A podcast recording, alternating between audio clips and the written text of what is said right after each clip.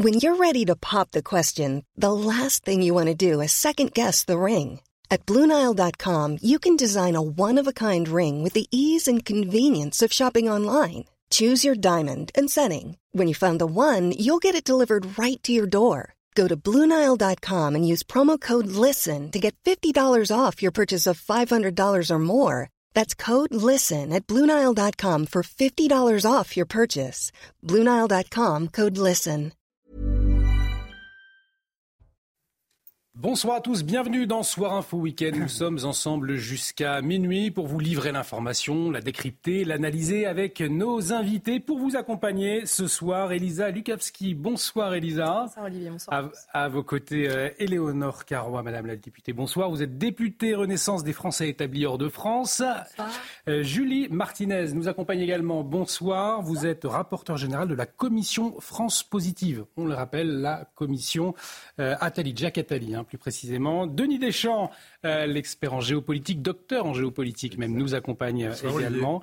Euh, bonsoir Denis, Jonathan Sixou, rédacteur en chef, causeur, est également avec nous. Jonathan, bonsoir. Bonsoir Olivier. Et Thomas Bonnet, journaliste politique CNews, qu'on ne présente plus, bien évidemment, nous accompagne. On va avoir besoin de vos éclairages. Pas mal de rumeurs ces dernières heures, visiblement autour d'un remaniement éventuel. Voilà, on en dira un mot. Euh, bien évidemment, euh, on parlera immigration également avec ce rapport de la Cour des comptes. Euh, pourquoi les OQTF sont si compliqués à exécuter, par exemple, on s'interrogera. Mais avant, on fait un point complet sur l'information et c'est avec vous, Elisa Lukavski. Un homme est décédé euh, après son interpellation en Seine-Saint-Denis. Cet homme de 30 ans a reçu une douzaine de décharges de pistolets à impulsion électrique euh, lors de son interpellation par la police. Ça s'est passé à Montfermeil en Seine-Saint-Denis. D'après les premiers éléments de l'enquête cités par le parquet, six policiers ont fait usage de leurs pistolets à impulsion électrique. Après un second épisode de crue record, le département du Pas-de-Calais respire à nouveau. La décrue se poursuit, hein, euh, mais la vigilance rouge, non, la vigilance rouge, pardon, a été levée ce matin. Le problème, c'est que les sols, eh bien, ils sont toujours euh, gorgés d'eau après ces pluies hors normes et le département reste classé en vigilance orange, donc aux crues. Emmanuel Macron a rendu hommage à Jacques Delors ce vendredi, le président de la République qui a présidé un hommage aux invalides où il a parlé d'un éclaireur qui a réconcilié véritablement la France avec l'Europe et l'Europe avec son avenir. Fin de citation. Pour rappel, l'ancien président de la Commission européenne, père de l'euro, espoir éphémère de la gauche à la présidentielle française de 95, est décédé le 27 décembre à l'âge de 98 ans. Et puis euh, David Soul est décédé ce vendredi. L'acteur américano-britannique est mort euh, jeudi, pardon, hier, à l'âge de 80 ans. On l'a appris aujourd'hui. Il incarnait Hutch dans la série Starsky et Hutch, série phare hein, des années 70. C'était le policier blond de cette série. Merci beaucoup, Elisa. On se souvient effectivement de ce binôme choc de, de policiers de Deschamps, Starsky Hutch. Il y avait aussi le, leur indique, Huggy les bons tuyaux. Je ne sais pas si vous vous souvenez. euh, Très bien, on était très jeunes. On, est- on était très jeunes. De et- me faire parler sur Starsky Hutch. Je Mais non, mais je regardais. Je suis sûr que Jonathan J'étais né, j'étais vous né, mais euh, je n'ai pas un souvenir particulièrement marquant de l'affaire, mais euh, Allez, on, Oui, oui, ça- ça a allez, on dira un oui, petit mot à la fin. On va marquer une très courte pause, mais nous allons revenir dans un instant euh, pour parler de la France mauvaise élève sur sa gestion de l'immigration irrégulière. C'est en tout cas l'avis de la Cour des comptes, la Cour des comptes qui euh, étrie le gouvernement dans son rapport publié hier. On en parle dans un instant. Restez avec nous sur CNews. À tout de suite.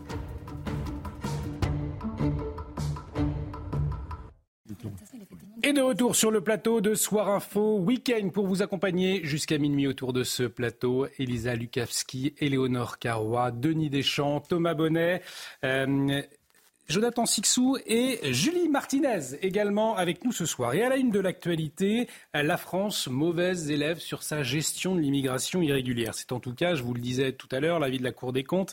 Elle étrit le gouvernement dans un rapport publié hier euh, concernant l'expulsion des étrangers. La Cour parle d'une stratégie, je cite, inefficace et d'une organisation à revoir. Alors on va en parler, mais euh, cette interrogation, pour commencer, pourquoi les obligations de quitter le territoire, les fameuses OQTF, sont-elles si compliquées, à exécuter? Les éléments de réponse, éléments de réponse avec Barbara Durand, nous en parlons ensuite.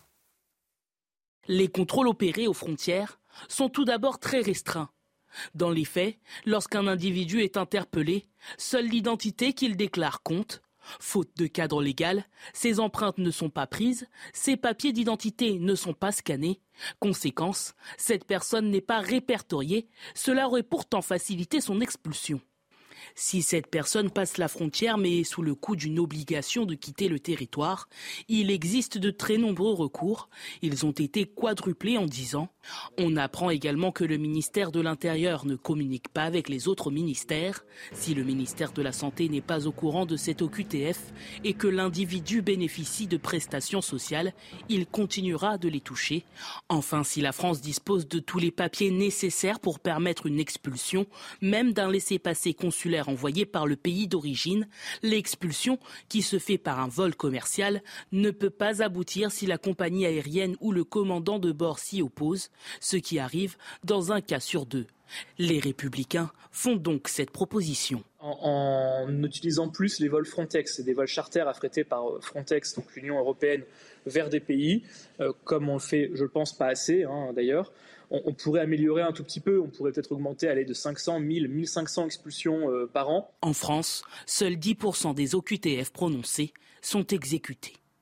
Alors, pas de cadre légal suffisant, pas de communication entre ministères notamment. On va y revenir. Beaucoup de trous dans la raquette hein, concernant ces OQTF. Euh, mais avant, peut-être ce, tweet, euh, vous allez le voir, qui interroge finalement euh, cette publication du rapport de François-Xavier Bellamy. La Cour des comptes montre l'augmentation de l'immigration illégale, l'inefficacité du contrôle des frontières, la saturation des juridictions, on va y revenir, mais son rapport pourtant prêt a été volontairement caché pendant le débat sur la loi immigration, une décision de Pierre Moscovici, puisque, il faut le savoir effectivement Thomas Bonnet, ce rapport était prêt dès la mi-décembre. Hein. Ça fait des semaines que ce rapport euh, est prêt. Initialement, il devait être publié le 13 décembre, c'est-à-dire en plein pendant euh, ce qui aurait dû être l'examen du projet de loi immigration à l'Assemblée. Examen, on le rappelle, qui n'a pas eu lieu parce qu'il y a eu une motion de rejet.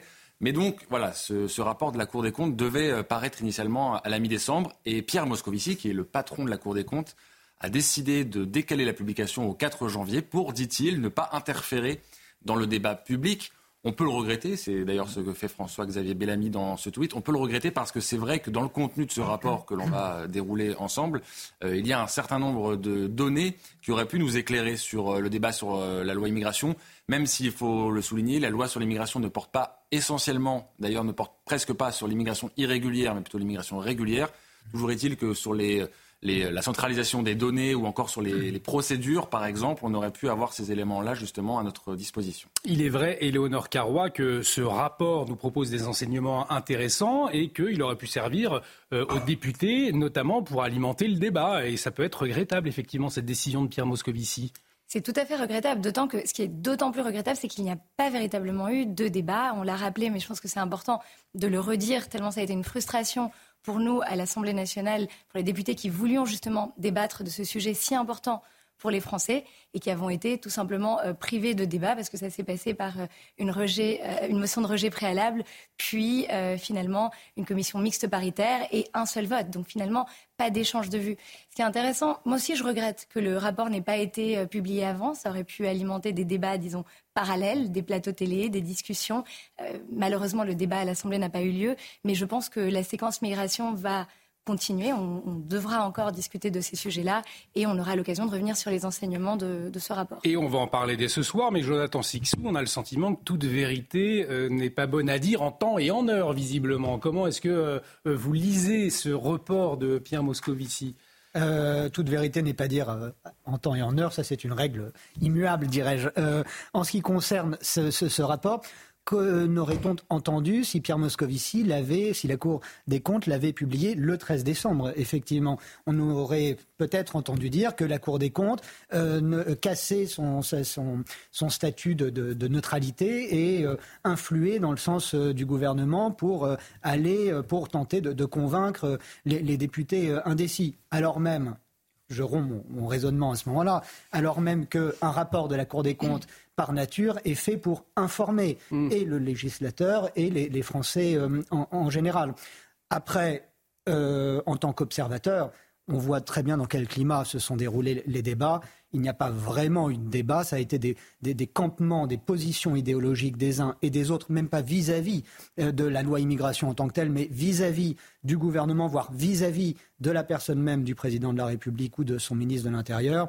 Dès lors, on peut aujourd'hui effectivement regretter que la loi ne soit pas sortie en temps, là, le rapport ne soit pas sorti en temps et en heure. On a vu comment la loi a, été euh, dans, un premier temps rejetée, puis acceptée, etc. Et ça n'est pas fini. Hein. On attend les décisions du Conseil constitutionnel. On n'est pas, je pense, au bout de nos surprises euh, en la matière. Le feuilleton, malheureusement, je le dis un peu légèrement, mais le sujet est suffisamment grave pour qu'on puisse s'en alarmer. Euh, le feuilleton n'est pas fini. Je pense qu'aujourd'hui, effectivement, il est de bon ton qu'on puisse euh, débattre du fait que la, Cour des comptes nous le sorte aujourd'hui. Je pense que ça n'aurait rien changé. Est-ce que ce rapport arrive après la bataille, Julie Martinez, ou pas forcément Vous rejoignez euh, la démonstration ça très regrettable, très regrettable, mais peut-être pas pour les mêmes raisons. moi, ce que je retiens de ce rapport, c'est qu'il euh, met en lumière des points, qui, euh, des problématiques, il, identifie des problématiques qui ne sont pas euh, traitées forcément dans ce projet de loi immigration parce qu'il a été dévoyé sur d'autres thématiques mmh. sociales. Euh, et c'est très dommage parce que typiquement sur la question effectivement euh, des OQTF, euh, des préfectures saturées, c'est ça finalement qui crée un désordre et qui aujourd'hui cause autant de préoccupations, d'insécurité dans la tête des Français. Il faut pouvoir y répondre. Et là, le rapport a dressé de manière très pragmatique les problématiques à identifier et en tout cas à résoudre. Alors justement, pardonnez-moi, je vous coupe, mais peut-être pour recontextualiser, nous entendrons ensuite Denis Deschamps, mais Thomas Bonnet. Euh, en quelques mots, que contient euh, ce, rapport de la Cour des comptes? Qu'est-ce qu'il nous apprend? Alors d'abord, on a des données chiffrées. Euh, on parle quand même de la Cour des comptes. la politique de lutte contre l'immigration irrégulière coûte 1,8 milliard d'euros par an. Elle engage 16 000 fonctionnaires et militaires à temps plein. Et malgré cela, on voit des défaillances en fait du début à la fin d'un parcours type de migration, c'est-à-dire que lors du passage à la frontière, vous avez euh, de la police aux frontières qui n'est pas en mesure, euh, qui en fait ne relève que l'identité déclarée des, personnes qui arrivent sur le territoire, qui ne centralise pas ces informations avec d'autres services. Mm. On voit aussi un manque de communication entre les différents services, entre les différents ministères. Lorsqu'une OQTF doit être prononcée, on se rend compte que les préfectures sont saturées, puisque en 5 ans, le nombre d'OQTF a augmenté de 60%. Et dans le même temps, les effectifs préfectoraux, c'est-à-dire ceux qui sont chargés de faire appliquer ces OQTF, euh, bah, ces effectifs n'ont augmenté que de 9%. Donc on se rend bien compte qu'il y, a un décalage. Il est aussi question des centres de rétention administrative qui sont là aussi euh, surchargés, dans lesquels on manque euh, de place. Et puis il y a aussi quelque chose d'assez intéressant si on va jusqu'au bout de ce parcours de migration, lorsque tous les éléments ont été réunis, que l'on va pouvoir expulser une personne en situation irrégulière. Vous pouvez là encore vous, vous opposer à certains obstacles. il est question notamment des compagnies aériennes euh, qui ont le droit euh, de refuser euh, des personnes, Air France c'est le cas, le commandant de bord également, pour éviter des troubles au sein de l'appareil, et on le comprend. Toujours, le, souci, en fait, c'est que les, les migrants l'ont compris et certains jouent un peu sur cette politique-là et provoque euh, de manière assez de manière volontaire euh, des troubles pour ne pas être expulsé. Alors je, rebondis hein, sur, sur vos propos. On va écouter justement une proposition très concrète de euh, Patrick Stefanini. Je vous le rappelle, c'est l'ancien secrétaire général au ministère de l'immigration. Écoutez-le. Aujourd'hui, on, lit dans le rapport de la Cour des comptes que ce comité ne se réunit plus, que la coopération du ministère de l'Intérieur avec les autres départements ministériels est réduite à peau de chagrin. Hmm. Et euh, on constate, et ça pour moi c'est pas une surprise, que je l'ai vécu dans toute ma vie professionnelle, on constate que euh, les, les, ministères sociaux, pour faire court, ne jouent pas le jeu, c'est-à-dire que lorsque le ministère de l'Intérieur prend des décisions d'éloignement, euh, qui sont inscrites dans les fichiers. Ça, c'est très intéressant. Oui. Il n'y a pas de conséquences en termes de prestations sociales. Il faudrait d'abord euh, doter la, police, et notamment la police aux frontières, d'un nombre plus important d'avions. Euh, d'avions qui lui soient propres, avec ses propres commandants de bord. au ministère de l'Intérieur, il y a des commandants de bord qui pilotent les avions des pompiers, les Canadaires, euh, il pourrait tout à fait y avoir des pilotes qui commanderaient des avions qui euh, acheminent vers leur pays d'origine les clandestins. Et puis en effet, il faut davantage se servir de Frontex. La France ne le fait pas assez. Alors Patrick Stefanini, dans un premier temps, qui livre un constat, on apprend qu'il n'y a pas de coordination entre les ministères, donc là c'est problématique, et puis qui propose une mesure très concrète, donc plus d'avions euh, pour la police aux frontières, ce qui permettrait effectivement euh, d'évacuer les migrants illégaux du territoire français. Est-ce que selon vous, c'est dans ce sens-là qu'il faut aller avec ce, ce type de proposition? Alors moi, je ferai deux remarques. Une sur la forme. Sur la forme, c'est assez navrant que ce rapport ait été décalé. C'est presque comme si Pierre Moscovici faisait la politique, pour le coup, alors que normalement, euh, Jonathan a bien euh, dit tout à l'heure, a insisté que c'est comme euh, c'est un organisme neutre qui est là pour délivrer une situation, faire une photographie sur une situation, et la Cour des comptes le fait très bien, mmh. indiscutablement. En plus, toujours dans la forme, on aurait eu tous ces éléments chiffrés là. Alors c'est vrai, vous avez raison, on n'a pas eu de débat. Ça a été très compliqué. Oui, oui, oui, et au Sénat. Mais ensuite, c'est parti en feuilleton. Voilà. Donc euh, c'est là où ça a été catastrophique, malheureusement. Mais en tout cas, ça aurait éclairé les Français. Parce que les Français, comme on parle sans arrêt du sentiment d'insécurité, il doit bien se nourrir quelque part. Et si vous voulez modifier un sentiment, il faut apporter les faits. Et là, les données chiffrées sont essentielles. Maintenant, sur le fond, vous avez tout à fait raison, Olivier, et Thomas nous a détaillé le rapport euh, de, manière, de, manière factuelle et intéressante. C'est qu'en fait, le rapport montre, comme souvent d'ailleurs avec la Cour des comptes, beaucoup de dysfonctionnements. Et en réalité, euh, on voit qu'il euh, y a une perte d'énergie parce mmh. qu'il n'y a pas de coordination. on, on, emploie quand même, comme disait Thomas, 16 000 personnes à temps plein. Ça veut dire que si on avait travaillé bien en amont sur nos frontières, sur Frontex, il a bien dit Stéphanie, il faut travailler plus en, en adéquation avec Frontex. Donc en fait, on, tout, tout, est, noté quelque part. Vous voyez ce que je veux dire? Tout est noté quelque part et en fait on s'y prend mal. Vous avez vu le ministère de l'Intérieur qui communique très mal avec tous ses camarades pour justement freiner ou, mieux réguler tout ça.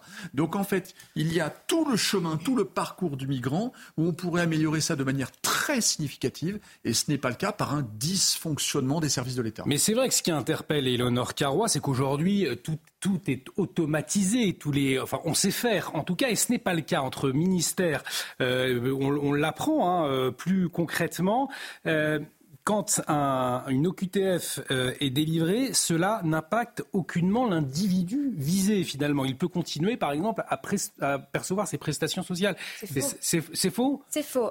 Excusez-moi, mais là c'est faux. Et c'est quelque chose que vous avez répété aujourd'hui sur, sur votre plateau. Je pense qu'il faut faire la distinction auprès des téléspectateurs entre un clandestin, un demandeur d'asile, un immigré en situation régulière. Un clandestin est un immigré en situation irrégulière. Un clandestin ne bénéficie aucunement de prestations sociales. Les prestations sociales étant entendues. Aide médicale d'État. Eh ben, non, ce n'est pas une prestation sociale. Une prestation sociale, c'est. Voilà. Euh, non, non, mais on va revenir dessus. C'est l'allocation familiale. C'est l'allocation familiale, c'est le logement social, ce sont les minima sociaux. Les clandestins ne bénéficient que de l'AME, certes, et de l'hébergement d'urgence. Alors j'invite euh, chacun d'entre vous à aller dans un hébergement d'urgence, un, un, gymnase. Hmm. On verra ce à quoi ça ressemble. C'est le oui, pour respecter la dignité humaine. J'entendais par prestation sociale l'aide médicale d'État. C'est pas la même chose. C'est pas la même chose. Mais il faut être très juste parce que ce sont des questions très complexes. Et à force de répéter ces choses-là à tous les Français, on nourrit un sentiment qui est erroné. Mais il faut être très précis. Vous avez raison. Mais l'aide médicale d'État est bien une prestation, Eleonore Caroua ce qui est intéressant sur ce rapport, et, là je vous rejoins, c'est vraiment, il y a énormément de chiffres, et pour cause, c'est le rapport de la Cour des comptes, et on voit que lorsqu'on parle de, de qui parle-t-on On parle d'une population qu'on a du mal à estimer, qu'on estime à environ 400 000 personnes, du fait notamment de l'aide médicale d'État. C'est la seule estimation qu'on peut avoir. C'est une population qui est changeante parce que l'on peut être en situation irrégulière à un moment donné, être entré de manière tout à fait régulière et puis que son statut change. Et on voit qu'en France, on a 7 millions d'étrangers, d'immigrés qui sont tout à fait réguliers, enfin qui, qui n'ont aucun problème, qui ne sont pas clandestins, qui ne sont pas euh, dans une situation irrégulière. Donc je pense que déjà de, de rappeler ce chiffre, 7 millions par rapport à 430, c'est important. Après, il y a une autre chose. On parle beaucoup des OQTF et du fait que finalement, mmh. elles sont très difficiles à mettre en œuvre et ce chiffre de 10%, de 12% est un chiffre alarmant qui nous interpelle tous les Français. Je veux dire, quand on vous dit de quitter le territoire français, que vous ne le fassiez pas, que tant, si peu de personnes le fassent, c'est quelque chose qui interpelle et à très juste titre. Or, on se rend compte que la France est le pays de l'Union européenne qui expulse le plus de manière forcée. En fait, qui fait le plus de reconduction forcée à la frontière. L'Allemagne le, fait davantage. C'est pour ça que c'est intéressant, parce qu'en réalité, ce que dit ce rapport, qui pourrait nous éclairer tous, c'est qu'il serait beaucoup plus avantageux, même si ça peut sembler un peu contre euh, pas, évident à prime abord, euh, d'aider volontairement, de, donner une allocation à ces euh, clandestins, à ces personnes en situation irrégulière pour partir. C'est ce que font d'autres pays européens et ça marche visiblement. non, ça ne marche pas, pardon de vous couper, mais nous le faisons avec des ressortissants de l'Union européenne, je pense notamment aux ressortissants roumains. Mm. depuis des années, l'État attribue des, des, sommes allant de 1000 à 3000 euros par individu ou par famille selon les situations et ces personnes reviennent. Une fois qu'elles ont touché et qu'elles sont parties, mm. elles reviennent. C'est vrai mais ce que dit ce rapport, c'est que lorsqu'on voit comment font les autres pays européens, ça marche beaucoup mieux et que finalement ces chiffres-là sont à relativiser. Donc je pense que la question, c'est pas tellement comment les obligations de quitter le territoire fonctionnent, c'est comment est-ce qu'en fait en France on gère de manière globale cette politique migratoire hmm. par rapport à une population qu'on a décidé qu'elle n'avait pas le droit d'être sur notre territoire. Même pas décidé, c'est que Alors si vous voulez, on, va aller sur le terrain. Allez-y, terminez, on ira voir à Menton comment ça se passe très précisément. De, de facto. Mais pourquoi on en est là? Parce qu'on est même, on est on s'est mis nous-mêmes dans une situation dans laquelle nous sommes incapables de pouvoir gérer les flux de personnes qui arrivent chez nous. Parce que depuis 2014, il n'y a plus de délit de séjour irrégulier en France. Parce que, et ce, ce, délit n'est pas revenu. Oui, mais dans les faits, on voit très bien que on, va aller voir ce qui se passe dans les faits, justement. On va aller à Menton. On va aller sur le terrain à Menton, à la frontière, euh, avec ce reportage de Franck Trivio et d'Aminat Adem. Dans ce poste de Menton près de Nice, des migrants sont remis à la police des frontières italiennes, leur point de départ. Une procédure quasiment quotidienne et pourtant inefficace.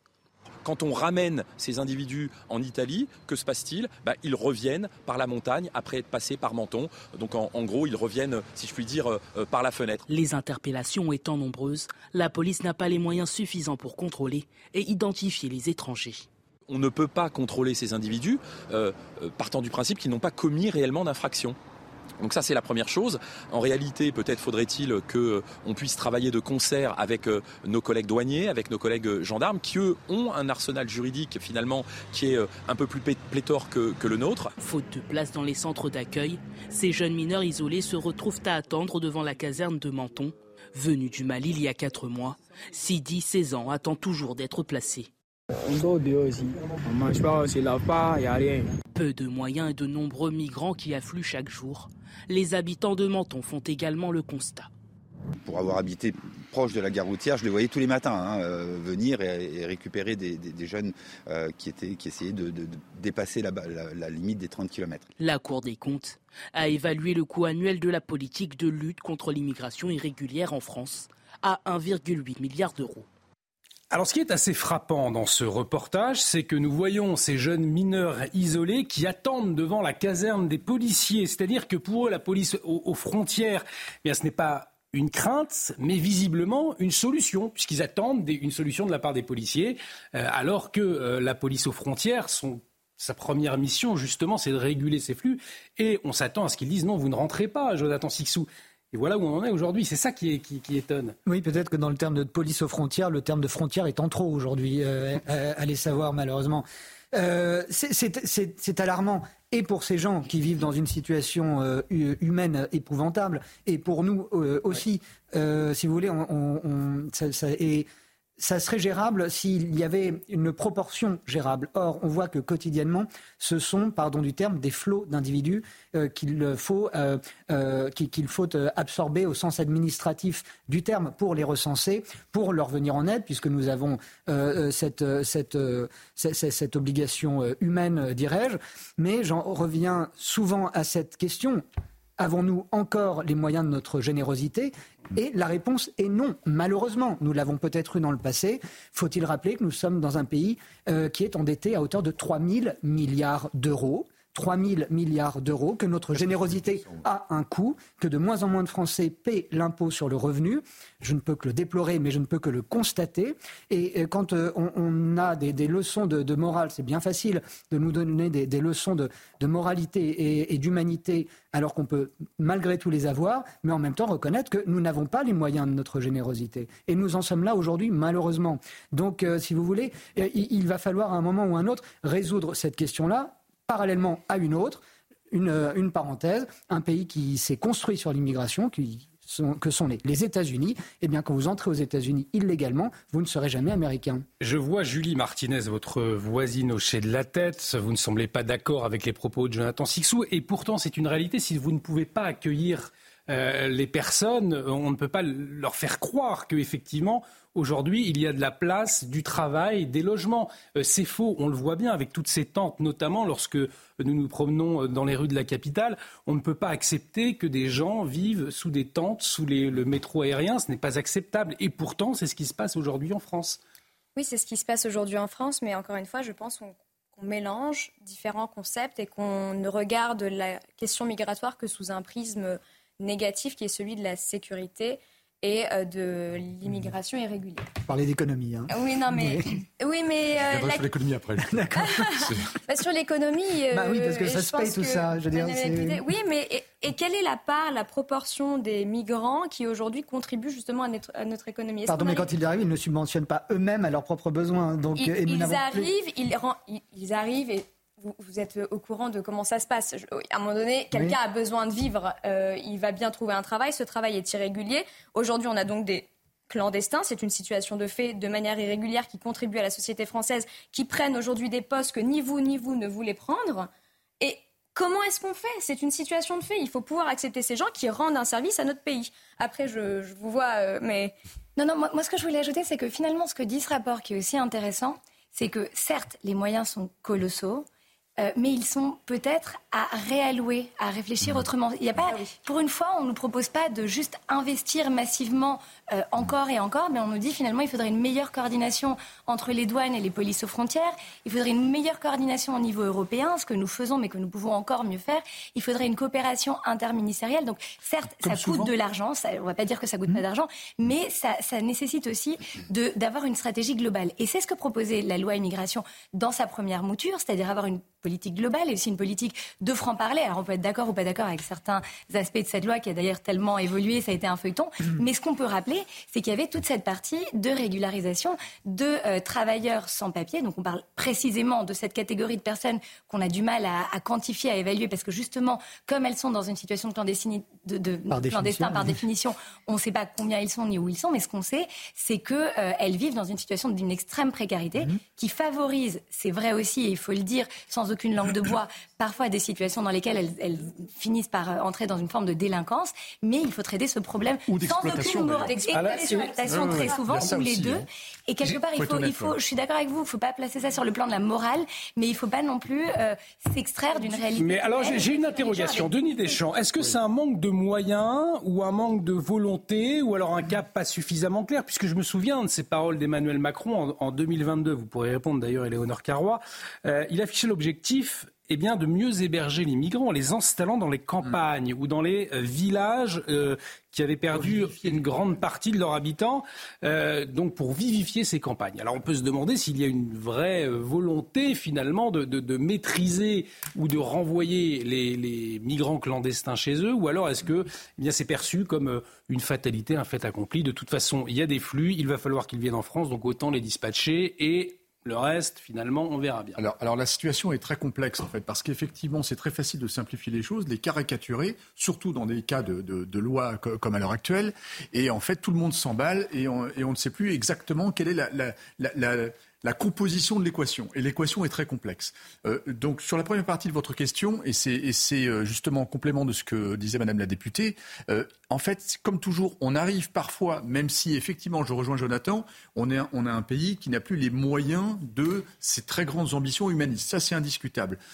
mais en attendant, on a des moyens, mais il y a aussi beaucoup de pertes perte d'énergie, perte d'argent, manque de coordination. Ça, c'est très souvent le cas dans plein de domaines, pas que celui-ci. 1,8 milliard, c'est conséquent. 16 000 personnes, c'est conséquent. Et malheureusement, on se rend compte qu'il y a des fuites quelque part, un petit peu partout. L'autre point important, je voulais compléter le, le, euh, enfin, je, voulais apporter un petit peu de, de, lumière par rapport à ce que disait Julie tout à l'heure. Éclore ce dossier, puisque dans 50 secondes, ah c'est le journal d'Elisa Je suis dur. L'exercice est compliqué. quelque chose de compliqué en 50 secondes. Bon, je, je me dépêche alors. Un volet, un volet économique. Il ne faut pas oublier une chose, c'est qu'effectivement, les frontières sont poreuses et, et c'est de pire en pire. Donc en fait, la situation d'une loi d'il y a 10, 20, parce que c'est pas la première loi, on en est à des dizaines et des dizaines.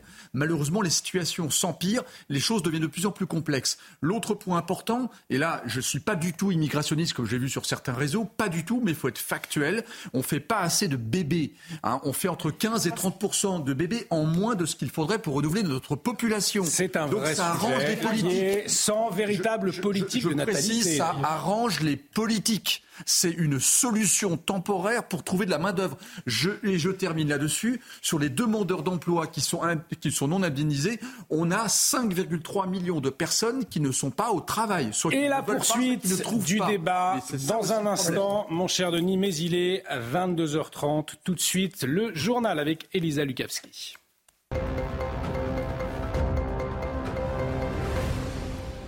Et Elisa, après un second épisode de crue record, le département du Pas-de-Calais respire à nouveau. hein. Oui, la décrue se poursuit, hein, où la vigilance rouge a été levée ce matin. Le problème, eh bien, c'est que les sols, ils ont toujours gorgé d'eau après euh, ces pluies hors normes et le département reste, lui, classé en vigilance orange. Au cru, à Bourte, les habitants sont complètement désespérés et résignés. Comme en novembre, eh bien, la commune a été complètement submergée. Le récit de Maxime Leguet. Une ville entière figée par les eaux. À Bourte, dans le Pas-de-Calais, la commune a été de nouveau touchée par les inondations pour la troisième fois depuis novembre, celle de trop pour les habitants. On avait racheté tout ce qu'il fallait, tous les intérieurs, tout ce qu'il nous fallait, rebelote euh, en début de semaine. Là, on en a ras-le-bol. Si le gouvernement serait capable de me donner à peu près la valeur de ma maison, même que je perds un peu d'argent, demain, je leur donne, je déménage, je rachète ailleurs, je- j'en ai marre. Ici, l'eau est rapidement montée jusqu'à 90 cm.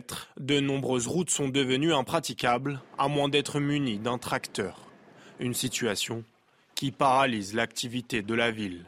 Il faut qu'on recommence l'année, on, a des familles à nourrir, on a des familles à faire, travailler. Et ben, on est à l'arrêt, on devait reprendre euh, l'activité aujourd'hui, on a dû annuler parce que les gars peuvent pas venir, les salariés peuvent pas venir jusqu'à l'entreprise. En déplacement dans le Pas-de-Calais ce jeudi, le ministre de la Transition écologique Christophe Béchu a promis des réponses exceptionnelles pour venir en aide aux sinistrés. Alors Elisa, il n'y a pas qu'en France que les, les inondations ont fait des dégâts. Le Royaume-Uni également frappé. hein. Oui, notamment après la tempête Hank hein, qui a touché euh, le sud de l'Angleterre. Le vent a atteint 150 km/h. Un homme a même euh, été tué après la chute d'un arbre à Newark-on-Trent. Euh, ce sont les images que vous voyez. hein. C'est une ville qui est proche de Nottingham, dans le centre de l'Angleterre. Eh bien, vous le voyez, les inondations hein, ont été euh, considérables. Beaucoup, beaucoup de dégâts, des rues transformées en rivières, des campings flottants encore des fermes complètement isolées. Voilà pour ces images impressionnantes en Angleterre. Effectivement, images impressionnantes. Retour en France avec la démolition d'un bâtiment lié à Marie Curie à Paris. Euh, démolition suspendue aujourd'hui. Décision de la ministre euh, de la Culture, hein, Rima Abdul-Malak.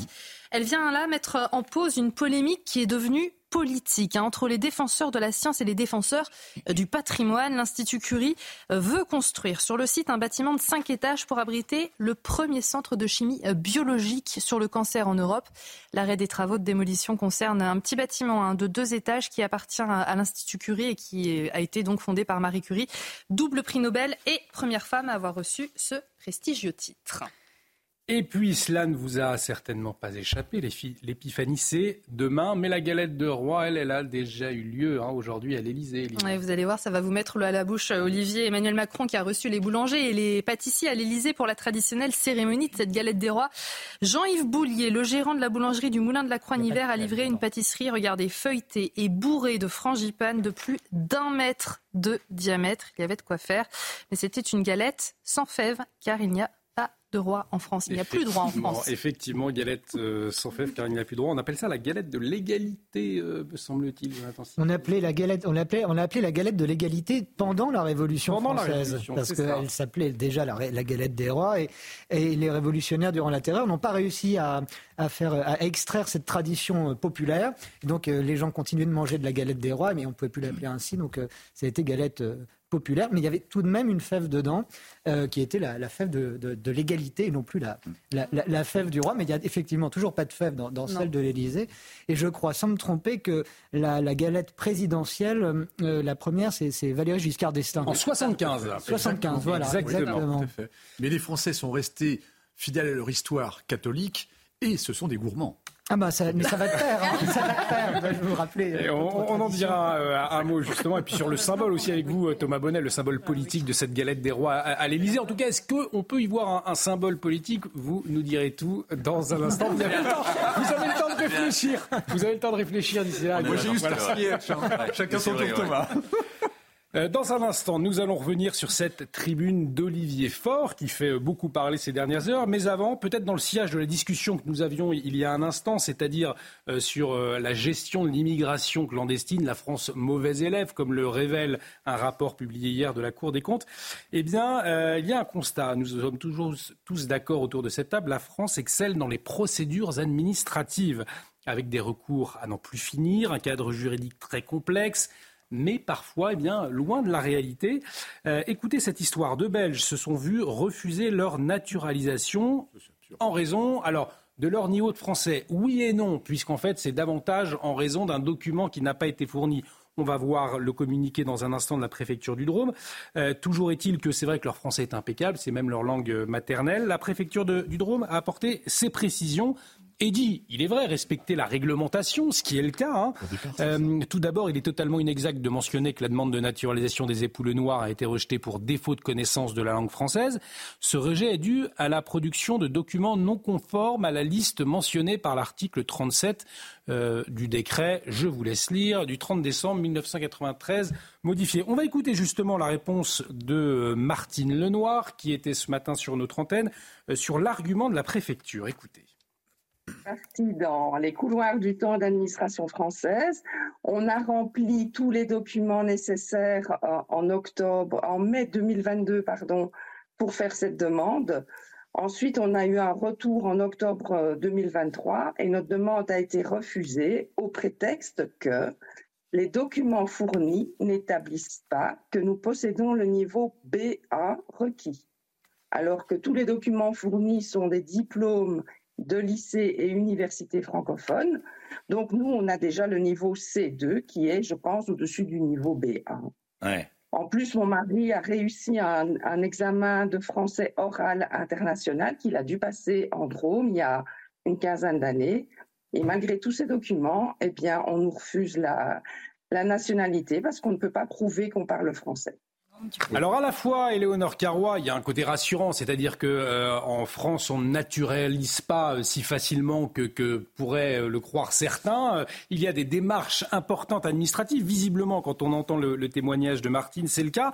En tout cas, c'est la bureaucratie française dans toute sa splendeur, puisque on entendait la, la, réponse. Effectivement, il manquait un document, mais est-ce que ce document était véritablement nécessaire pour prouver que ce couple parlait le français avait un niveau correct de français? Visiblement, non. Il y a eu pas mal de réactions politiques. D'ailleurs, on, va, on va les voir avant de vous entendre, Éléonore Carrois. Euh, Marion Maréchal, qui, elle, dit la nationalité française est bradée à n'importe qui, sauf à des Belges francophones exemplaires UESC. Mhm. Voilà ce que de, euh, nous dit Marion Maréchal et Éléonore Carrois. Votre réaction alors c'est vrai que cette situation est complètement invraisemblable et malheureusement ce n'est pas la seule. Moi je suis débutée des Français d'Amérique latine et des Caraïbes et je peux vous dire que j'ai des situations notamment de Français au Mexique, qui sont des Français depuis des générations, qui se voient retirer leur nationalité française parce qu'il leur manque un papier, qu'ils ne sont pas capables de prouver euh, le certificat de leur arrière-grand-mère. Donc malheureusement, c'est des situations qui arrivent, elles sont heureusement assez rares, mais euh, lorsque l'on les vit, comme ce couple qui, qui témoigne, euh, ça peut être extrêmement euh, frustrant. Donc je pense qu'on revient à notre débat précédent. Ce que dit aussi le rapport de la Cour des comptes, c'est qu'il faut simplifier ces procédures. Il y a eu 133 modifications législatives dans, les dernières, dans la dernière dizaine d'années sur la question migratoire. Il faut aussi peut-être simplifier un peu les démarches et accélérer les procédures dans l'intérêt des demandeurs euh, de naturalisation et dans l'intérêt euh, du contribuable français. Et en même temps, Jonathan Sicou, il y a tout de même un paradoxe que les téléspectateurs doivent souligner très certainement, c'est que euh, on voit la difficulté pour ce couple belge finalement d'obtenir la naturalisation française et dans le même temps, la France propose la régularisation des travailleurs sans papier pour les métiers en tension. Alors voilà, ce n'est peut-être pas comparable, mais en tout cas, il y a un message derrière qu'on ne comprend pas véritablement. Mais on ne le comprend pas parce que c'est incompréhensible. On a euh, vous, vous, évoquez une situation euh, ubuesque, on pourrait être Enfin, on a l'impression d'être dans un roman de Bulgakov aussi. Je veux dire, on est dans une administration euh, folle. Folle, pourquoi? Parce que elle est, euh, elle, suit des logiques administratives euh, qui sont cohérentes pour pour elle-même et uniquement à ses yeux. Et ensuite, la réalité. Mais ça, c'est aussi vrai ces temps-ci dans le droit, où on, nous annonce des, décisions de justice qui nous paraissent aberrante et on nous dit mais non mais c'est le droit qui voilà. et comme si euh, c'était des droits purs une administration pure et que ça ne s'appliquait pas en fait dans la réalité. Et, là on a l'impression que euh, cette dame et, son époux n'ont pas eu affaire à des êtres humains des des, des, des, des, personnes derrière un bureau qui ont vu à qui ils avaient affaire et se sont dit ben oui on va pouvoir peut-être les régulariser enfin les, naturaliser. Non ça répond à une, une, administration, euh, qui, qui s'emballe, si vous voulez. Et une loi complètement déconnectée de, de, de, la réalité. Non, je pense que c'est important d'avoir des cadres. Après, ce qu'il faut regarder, c'est que parfois, ça devient effectivement ubuesque. Le, ce qui me dérange, moi, dans le, dans le débat, dans la petite musique de fond et dans les commentaires politiques, c'est finalement faire une distinction entre une prétendue régularisation massive de euh, tout et n'importe quoi euh, et qui serait finalement quasi automatique, ce qui n'est pas du tout le cas, ce qui n'est pas prévu dans la version initiale de la loi, ni dans sa version mmh. actuelle, ni euh, dans, dans, aucun texte. En fait, c'est juste vraiment prendre en compte une situation réelle avec énormément de critères, la présence sur le territoire, des documents à fournir et toute une série euh, mmh. de contraintes également administratives. Et cette situation qui est anecdotique, mais comme je le disais, extrêmement mal vécue et à raison par les personnes qui se trouvent dans cette situation. Et c'est pour ça que je vous parlais de, de euh, mes concitoyens au Mexique, parce que ça arrive malheureusement pour toute une série de Français qui sont confrontés à ces situations. Toujours est-il que la lutte contre l'immigration clandestine, c'est une priorité pour les Français. Nous le voyons, euh, en tout cas nous le constatons dans les enquêtes d'opinion, une question portée par le Rassemblement national, euh, un parti qui est de plus en plus, là aussi, plébiscité par les Français. C'est un fait. Dans ce contexte, Olivier Faure a publié une tribune. Alors Olivier Faure, on peut le rappeler, euh, c'est le premier secrétaire du Parti socialiste. il faut le rappeler, oui. Peut-être. voilà. qui était Olivier Faure. Il, alors il s'adresse à la jeunesse hein, pour dénoncer, je le cite, la lepénisation des esprits. Et voyez notamment ce qu'il écrit. Tout se passe comme si les anti-Dreyfusards, les héritiers de Vichy et de l'OAS, prenaient progressivement l'ascendant sur une droite libérale à court d'idées et de projets pour se maintenir au pouvoir. Alors Olivier Faure, qui s'en prend euh, en préambule, à l'ancien ministre de l'Éducation nationale, Luc Ferry.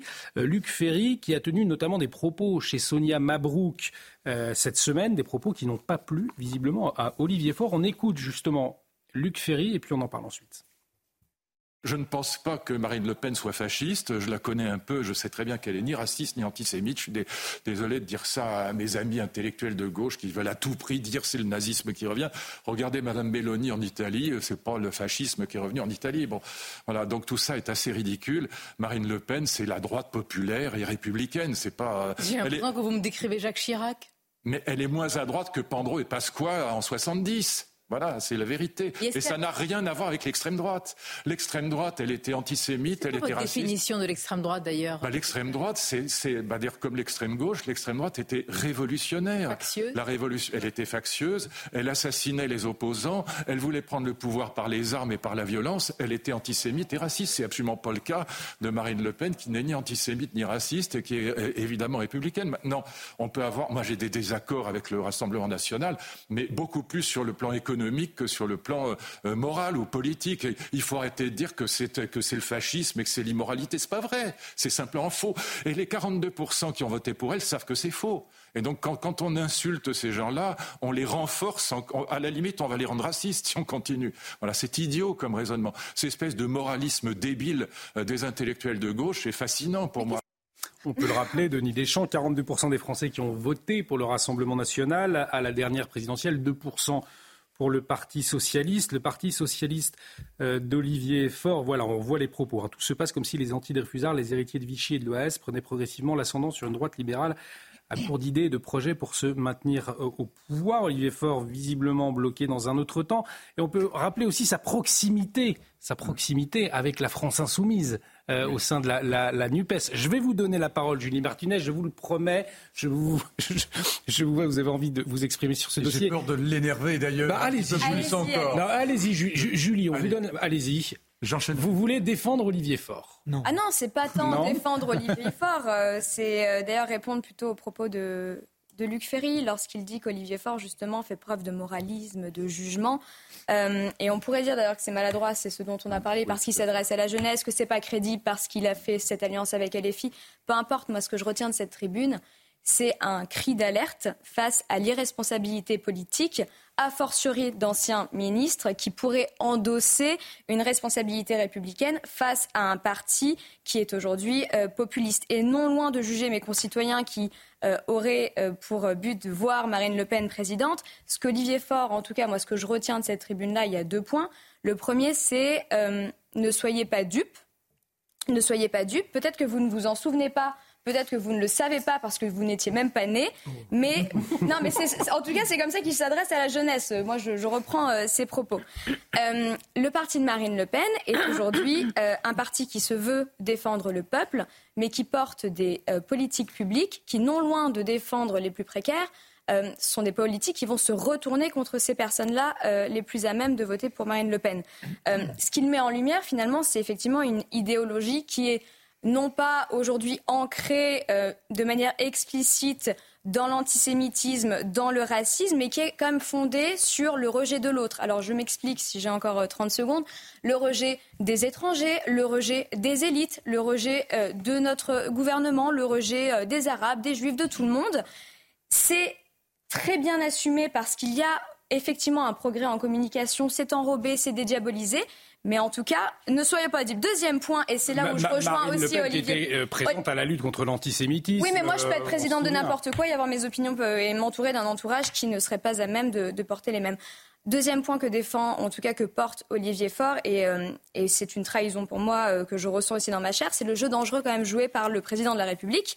Euh, lorsqu'il ouvre la porte et s'aplatit face à euh, ce parti euh, extrémiste. Je m'explique si j'ai encore C'est la trahison quand même scandaleuse. Non, non, non, non, deux secondes. J'aimerais finir deux secondes. Allez-y, allez-y. Deux secondes. C'est la trahison scandaleuse quand même de millions de Français qui, comme moi, ont voté au second tour pour Emmanuel Macron pour faire barrage, barrage républicain face à un parti que je juge d'extrême droite et qui aujourd'hui s'aplatit et fait ce, cette tactique politicienne. Si on prend un seul exemple, et j'en finirai là, la question du référendum sur l'immigration, on se fout de la gueule des Français quand même. C'est-à-dire que c'est une proposition d'extrême droite, reprise par Emmanuel Macron, un leurre politique. Pourquoi, pourquoi, droite? Alors, parce qu'il est porté par Marine Le Pen, parce que cette question du référendum est portée par. Et, et j'explique pourquoi c'est un leurre. est-elle d'extrême droite Non, j'explique juste pourquoi c'est ce. Non, non, non, non, non, non, non, non, non. Pourquoi finissez, euh, Juliette. Voilà, pourquoi, pourquoi c'est se moquer des Français en prétendant euh, pouvoir appeler les Français au référendum? Le référendum dans la Constitution ne, permet même pas l'appel aux Français en matière d'immigration. Il faudrait élargir le champ de l'article 11. Comment est-ce qu'aujourd'hui on élargit le champ de l'article 11 C'est une révision constitutionnelle. Est-ce qu'aujourd'hui on a la majorité à l'Assemblée et au Sénat pour adopter dans un texte identique une révision constitutionnelle en la matière? C'est faux. Et l'extrême droite, tout comme le président, la droite identitaire, peu importe, ils le savent pertinemment et ils mentent aux Français. Ils mentent aux Français. et ça, c'est insupportable. Je ne sais pas s'ils mentent aux Français. En tout cas, ils sont très populaires. On a vu euh, Jordan Bardella récemment. La popularité ne fait pas l'honnêteté. L'une des personnalités préférées des Français. Marine Le Pen également euh, très populaire. 42% des Français qui ont voté. 25% d'intention de vote. Euh, parce que L'élection présidentielle, c'est une chose, c'est un cas un peu à part, mais ils ont quand même un socle de 20-25% euh, stable. Euh, donc il faut quand même en tenir compte, il faut écouter ces Français qui s'intéressent à ce discours-là. Et moi, je suis navré, euh, chère Julie, j'admire votre passion, mais je suis navré, ce, ce personnage de, sa tribune est navrante. Je, pour rester poli, elle est navrante. Euh, il s'adresse à la jeunesse. Alors euh, nous, comme, euh, Jonathan, nous sommes jeunes et demi. Hein, nous avons été très jeunes. Nous avons collé des affiches. J'étais en jeune également. Ah mais jamais collé ah, moi j'ai collé des affiches. moi, et je me suis... On, vous demandera pas pour qui, Denis. Mais, mais je me suis fait poursuivre par le Front National à l'époque. bref, on en reparlera sur un autre plateau. Mais en attendant, ce qu'il Il est d'extrême droite le Rassemblement national aujourd'hui, ce parti. Alors, c'est la, toute l'ambiguïté en réalité, parce qu'il faut, il faut, bien distinguer les époques. L'époque du père n'a plus rien à voir avec l'époque de la fille. Le, ceux qui votent aujourd'hui, c'est pas la même chose que ceux qui votaient dans les années 80 pour le père. Donc il faut distinguer tout ça avec calme et sérénité. Et en fait, euh, est-ce que l'appellation, je vais être provocateur euh, à, volonté, mais est-ce que en fait c'est un parti d'extrême droite ou est-ce que c'est un parti de droite qui a siphonné la droite? Vous voyez ce que je veux dire? Quand vous observez, par exemple, la droite américaine, que je connais un petit peu quand même, la droite, la gauche américaine est plus à droite que notre droite à nous. Hmm. Vous voyez ce que je veux dire? Donc en fait, c'est pour ça que les appellations l'emporte-pièce, c'est assez compliqué. Mais attendez, je veux quand même réagir sur ah, cette ah, Allez-y, on entendra ensuite Eleonore Carrois et Jonathan Sixou. On a un autre thème intéressant, la policière Linda Kebab qui sort de son hmm. silence dans les colonnes du Figaro. Je voudrais vous entendre là-dessus. Alors, il y a une bonne nouvelle, cher Olivier, pour la chaîne. En tout cas, ça veut dire que M. Faure regarde CNews, pour le coup, puisqu'il réagit fortement par rapport à Luc Ferry. Deuxième élément on ne va pas rentrer dans le détail des propos de Luc Ferry, mais enfin, maintenant, il veut porter plainte. Donc, en fait, Olivier Faure essaie absolument d'avoir une tribune. Autant Mélenchon arrive à en avoir une facilement sur tout un tas de sujets. Olivier Faure, en fait, c'est un cri d'au secours qu'il dit en disant on est encore vivant. On en est là en réalité. On est encore vivant. Ensuite, doit-on rappeler son alliance avec la Nupes? C'est même pas LFI. Avec la, il est dans la Nupes, c'est-à-dire qu'il dénonce euh, à, un espèce de grand renfort de petit tambour, contrairement au gros tambour de Mélenchon, qu'il euh, est allié à l'extrême gauche et il dénonce l'extrême droite. En réalité, il ne veut surtout pas qu'on voit en miroir l'effondrement du centre de la loi mmh. normale, la droite et la gauche. Et maintenant, on ne voit que les deux extrêmes. Donc ça, c'est assez ennuyeux. Ensuite, il veut chanter plus fort que l'orchestre du, Titanic pour couvrir le bruit de l'éclatement de la, de la coque du Titanic. Le Titanic, bien évidemment, le bruit, le bruit, la fureur, vous avez, vous avez compris. Voilà. Et, votre voisine, Éléonore Caron. Éléonore Caron. La question que vous posiez, qui me semble être essentielle, c'est est-ce qu'aujourd'hui ils sont d'extrême droite? Je pense que c'est un parti populiste qui essaye d'apporter des réponses toutes faites et faciles aux Français. Lorsqu'on voit ce qu'ils font à l'Assemblée nationale, parce qu'aujourd'hui, ils sont très nombreux. Ils ne peuvent pas dire on n'est pas là, euh, on est des victimes. Ils sont 89 députés. Ils sont incapables de faire passer une loi. Ils sont incapables de porter euh, un, projet. Et ils sont dans des tactiques politiciennes. C'est-à-dire que, par exemple, sur le projet immigration, qui est quand même leur sujet principal, ils commencent par voter la motion de rejet préalable. En gros, ils disent on ne veut pas débattre d'immigration c'est quand même très surprenant, vu que c'est quand même leur sujet principal. Et ensuite, ils finissent par voter le texte issu euh, de la commission mixte paritaire. Donc on voit que finalement, ce parti qui dénonçait l'UMPS, qui était dans l'antisystème, qui était euh, dans euh, le rejet des élites, le rejet de l'autre, aujourd'hui est non seulement en train d'essayer d'entrer dans un système, mais de faire de la politique politicarde au plus bas niveau. Madame, Madame la députée, je suis désolé, c'est un signal faible. les gens qui s'intéressent à ce discours-là, et 25%, on ne peut pas dire que c'est minoritaire. en fait, c'est un signal faible et en fait, ces gens-là, personne ne s'adresse à eux et personne ne s'adresse ah, intelligemment. Allez, Jonathan Sixou, pour, pour, pour, Jonathan Sixou. Les écouter. Question Moi, je parlais du parti. La question Jonathan Sixou, en, quelques secondes. Que pose cette tribune, c'est l'utilité d'Olivier Faure dans la politique française. et euh, je remarque, alors déjà, il faut lui, lui, reconnaître euh, quelque chose de sympathique, c'est que cette tribune est relativement courte, donc on ne perd pas trop de temps à la lire.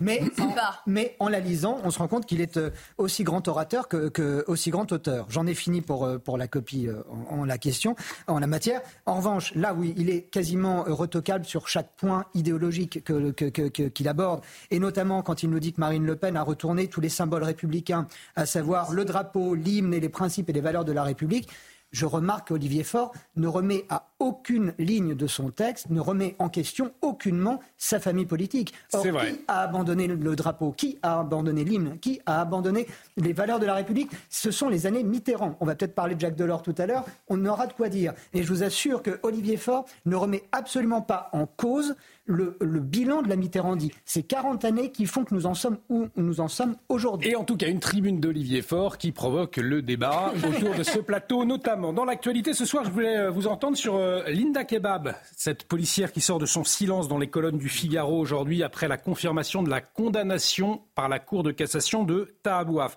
Euh, Tahabouaf, c'est un, un journaliste militant proche de LFI et en septembre 2021, eh bien, il avait été condamné à 1500 euros d'amende par le tribunal correctionnel de Paris pour avoir insulté cette policière Linda Kebab.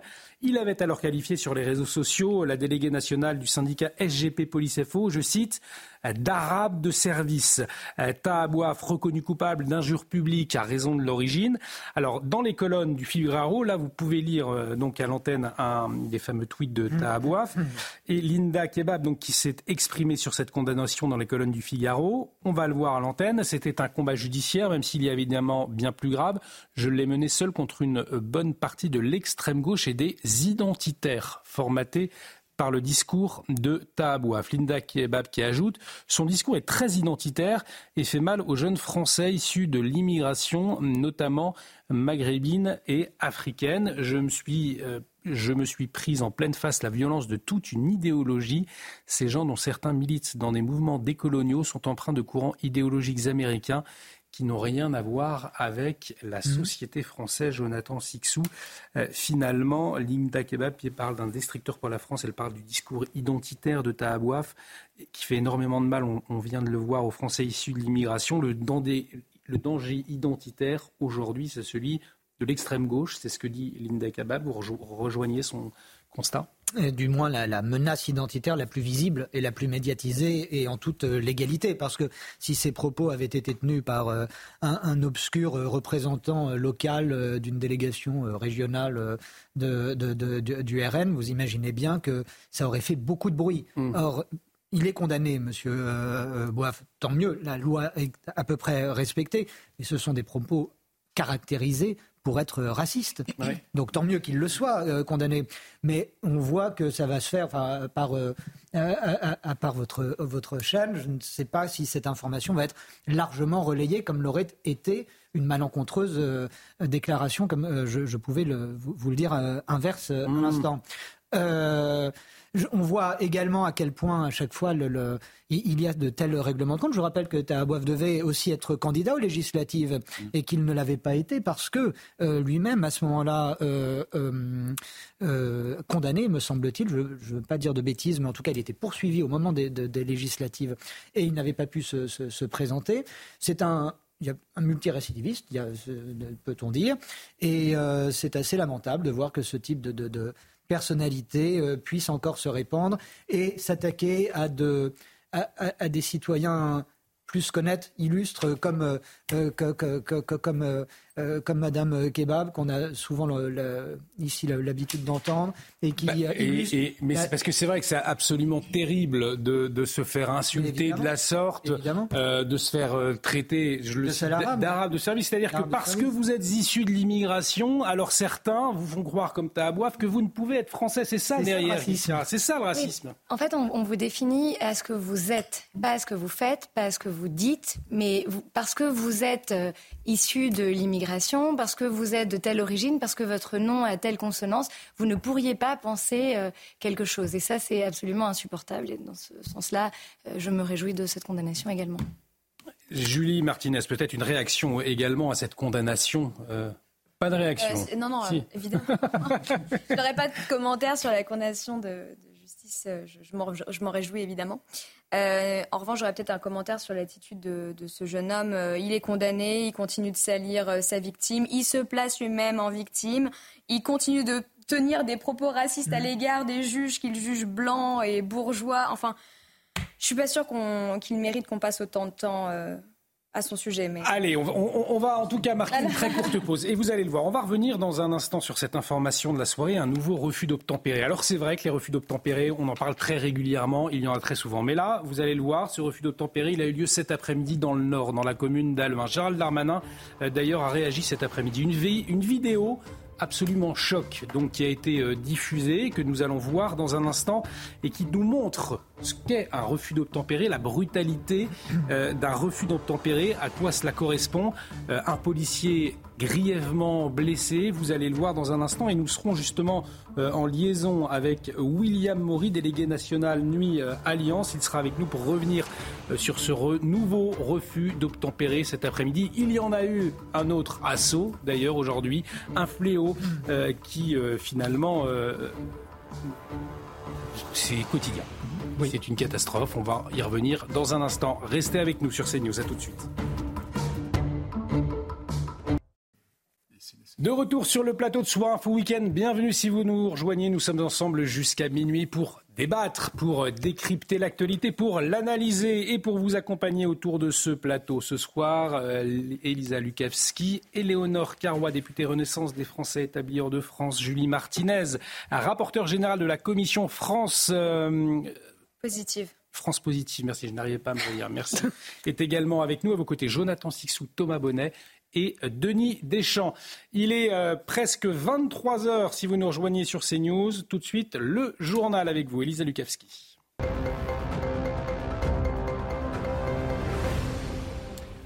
Et un homme est décédé après son interpellation en Seine-Saint-Denis aujourd'hui. Hein. Oui, cet homme est décédé euh, ce matin, homme âgé de 30 ans à l'hôpital parisien où il avait été euh, admis hier. Il a reçu une douzaine de décharges de pistolets à impulsion électrique lors de euh, son interpellation par la police à Montfermeil en Seine-Saint-Denis. Les précisions de notre journaliste Tanguy Hamon. Un homme de 30 ans ayant reçu une douzaine de tirs de taser lors de son interpellation est décédé à l'hôpital vendredi matin. Les forces de l'ordre étaient intervenues dans la nuit de mercredi à jeudi dans une épicerie de Montfermeil où cet individu connu des services de police pour sa violence se comportait de façon surexcitée et agressive. Il était également alcoolisé et en train de commettre des dégradations dans le commerce. Il a même frappé un policier au visage et l'a mordu au moment de l'intervention. Après plusieurs tentatives pour le raisonner et face aux qu'il représentait. Les agents ont dû utiliser leur taser à 12 reprises. Peu après, l'individu a fait un arrêt cardio-respiratoire. Il avait alors été hospitalisé dans le coma. Suite à sa mort, deux enquêtes sont désormais ouvertes. Une pour dégradation volontaire, rébellion et violence sur les policiers. L'autre, confiée à l'IGPN, concerne l'intervention des forces de l'ordre. Le para-athlète Oscar Pistorius remis en liberté hein, aujourd'hui, Elisa. Oui, liberté conditionnelle hein, pour euh, l'ex-champion paralympique jugé euh, coupable d'avoir tué euh, son ancienne compagne Riva Steenkamp en 2013. Le Sud-Africain, aujourd'hui âgé de 37 ans, bénéficie d'une liberté conditionnelle après avoir purgé la moitié de sa peine. C'est une possibilité prévue hein, par la loi sud-africaine. Quelques minutes avant sa libération, la mère de la victime, June Steenkamp, a déclaré que les proches de Riva étaient eux condamnés Et puis on pourra en dire un mot également euh, à la fin de cette euh, émission. Euh, fameux, l'acteur David Soul, hein, décédé ce vendredi. Acteur américano-britannique qui est mort jeudi à l'âge de 80 ans. On l'a appris aujourd'hui. Il incarnait Hutch dans la série Starsky et Hutch, série phare hein, des années 70. C'était le policier blond. Il donnait la réplique à Paul Michael Glazer qui lui, qui lui jouait Starsky pour former le duo à la célèbre Ford de Gran Torino. Vous vous en souvenez, Olivier, je sais. Exactement. Leurs aventures se déroulaient dans la ville imaginaire de Alors ça, je n'ai plus le... De Bay City. Et qui, qui était leur informateur Huggy les bons tuyaux voilà, que nous voyons à, l'antenne. Vous êtes parfait. C'était formidable cette série. Euh, à la une de l'actualité ce soir, ce nouveau refus d'obtempérer, ça s'est passé euh, dans le nord, à Aluin plus précisément. Un policier a été percuté par un chauffard recherché et euh, refusant euh, de s'arrêter à la demande des policiers. On va regarder cette vidéo choc et ensuite nous serons euh, en liaison avec William Maury, le délégué national Nuit Alliance. Regardez la séquence. Attention s'il y a des, enfants, c'est une, séquence assez impressionnante. Oh Oh, бля. Это жестко, это было жестко. Блин.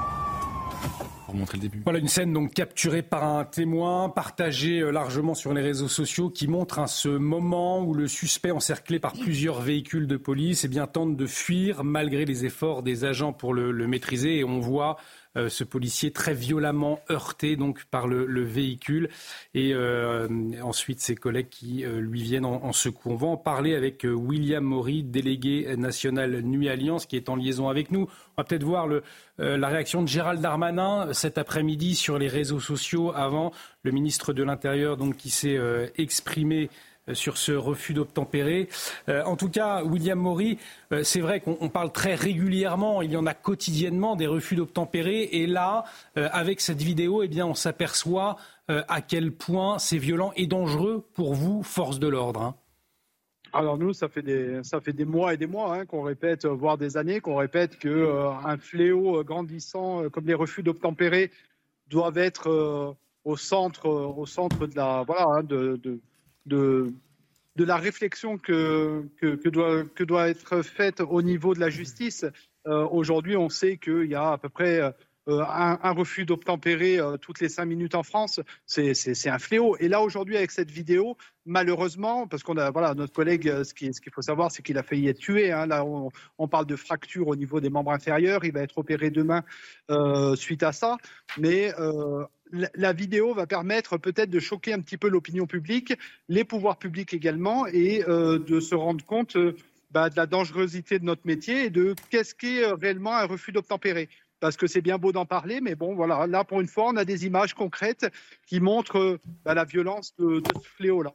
Vous allez peut-être pouvoir nous aider justement à décrypter ces, images de, ce refus d'obtempérer. On voit en tout cas la, violence de la percussion et un dispositif de policiers important. C'est-à-dire que les délinquants, les voyous aujourd'hui, malgré euh, ce dispositif face à eux très important, on voit plusieurs véhicules de police, plusieurs collègues également qui tentent de lui barrer la route. Eh bien, malgré cela, ce délinquant n'hésite pas à foncer sur votre collègue.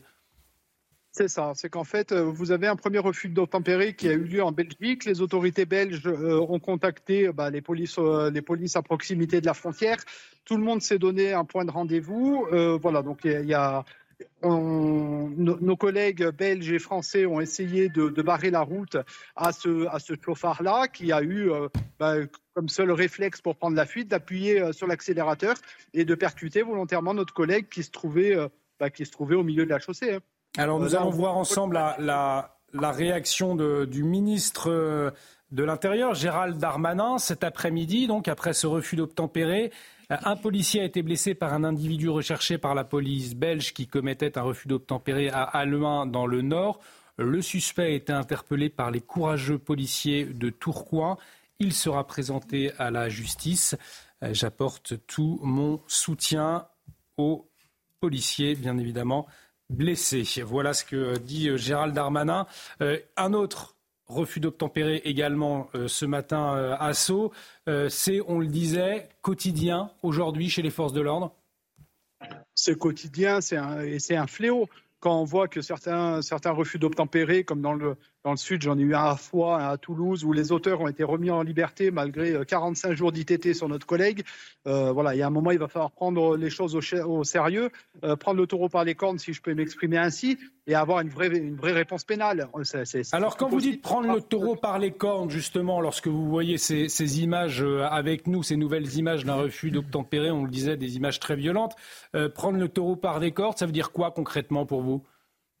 C'est euh, arrêter les multirécidivistes parce que généralement, euh, généralement c'est les conducteurs de ces véhicules-là. Alors là, je ne vais pas parler dans ce cas-là parce que euh, je commence à voir le, premier profil du, suspect là qui est placé en garde à vue en Belgique. Et apparemment, on n'est pas sur, sur la même catégorie de, délinquants qu'on est habituellement. Alors, c'est quoi? Dites-nous si vous avez les informations. Alors, alors, je vais y aller avec des pincettes, mais pour l'instant, j'ai une personne qui serait alors d'un certain âge ou voilà, euh, quelqu'un qui n'a pas le profil d'un délinquant habituel. Mhm. Donc, euh, je vais y aller avec des pincettes parce que j'ai pas toutes les infos qui, euh, voilà, que j'aurais pu avoir sur le conducteur. Je préfère attendre que les autorités belges nous, nous communiquent la totalité pour pouvoir m'exprimer convenablement et pas vous raconter voilà, de bêtises par rapport à ça. Donc ça veut dire que pour le moment, visiblement, il ne serait pas connu des forces de l'ordre, en tout cas selon les premiers éléments dont vous disposez à cette heure. Hein pour l'instant, voilà, les informations que, je peux avoir en ma possession, ça ne laisse pas penser que ça soit un multirécidiviste. Pour l'instant, hein, je dis bien parce que je vous dis, c'est les autorités belges qui ont la procédure. Restez avec nous, euh, William Maury. On va faire un, tour, de, un tour de table. Jonathan Sixou. L'information que monsieur vient de nous donner est très intéressante parce qu'elle confirme une tendance malheureusement assez euh, inscrite dans une durée longue qui est que beaucoup de ces refus d'obtempérer qui se multiplient euh, au quotidien ne sont effectivement pas euh, uniquement des trafiquants de drogue, des trafiquants d'armes, tout ce que vous voulez de, du crime organisé, mais malheureusement, dans beaucoup de cas, des gens qui euh, roulent sans permis de conduire, des gens qui roulent sans assurance mm. automobile. Pourquoi? Parce qu'ils n'ont pas les moyens de repasser un permis de conduire qui leur a été retiré, qui n'ont pas les moyens de repayer une assurance, de repayer euh, des, points euh, que vous auriez perdus avec un permis retiré, etc. Et on se rend compte que beaucoup de, ces personnes qui forcent un contrôle euh, policier, malheureusement, et, dans un sens, entre guillemets, avec mille guillemets, heureusement, ne sont pas des criminels, mais se conduisent en criminels en pouvant parfois blesser, voire tuer euh, euh, des, policiers.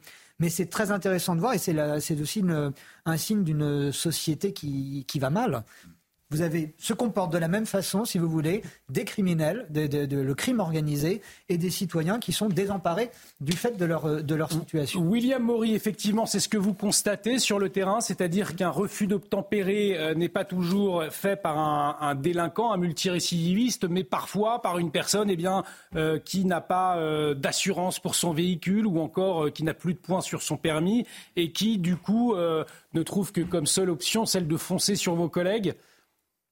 Oui, effectivement, c'est bien ça. Hein. C'est euh, une infraction qu'on peut dire anodine. Par exemple, je vous dis, un défaut d'assurance, un défaut de permis de conduire. Euh, ça peut être euh, avoir bu un verre de trop.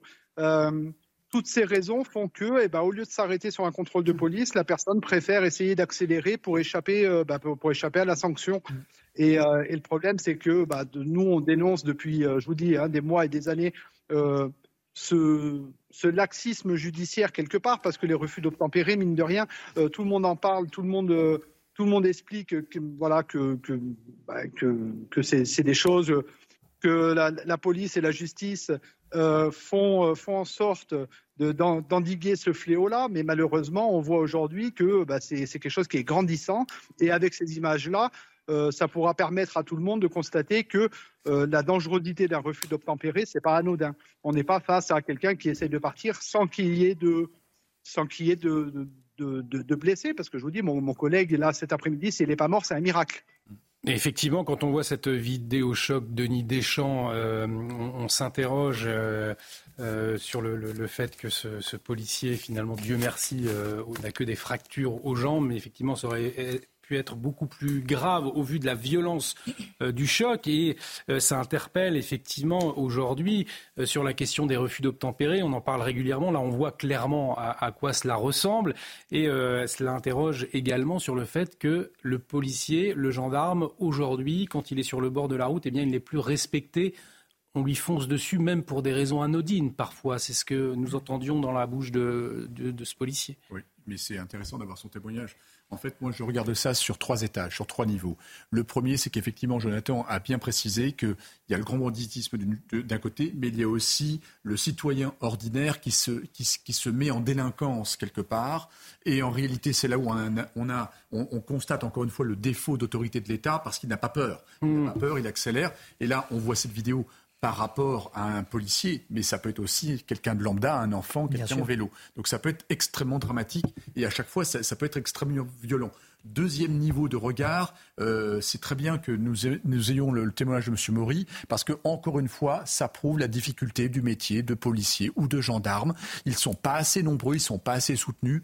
Et effectivement, vous avez vu, on n'a plus peur du bleu sur la route, et ça, c'est dramatique. Troisième niveau de regard, où je mettrai peut-être un peu plus de distance par rapport à M. Maury, c'est qu'en réalité, la justice, là encore une fois, c'est une conséquence. On ne voit pas la difficulté de, de toute la justice en réalité par rapport au surnombre de dossiers. Au lieu d'avoir 30 dossiers par, par magistrat, on en a 300 ou 400. Donc en fait, ils sont saturés totalement saturés.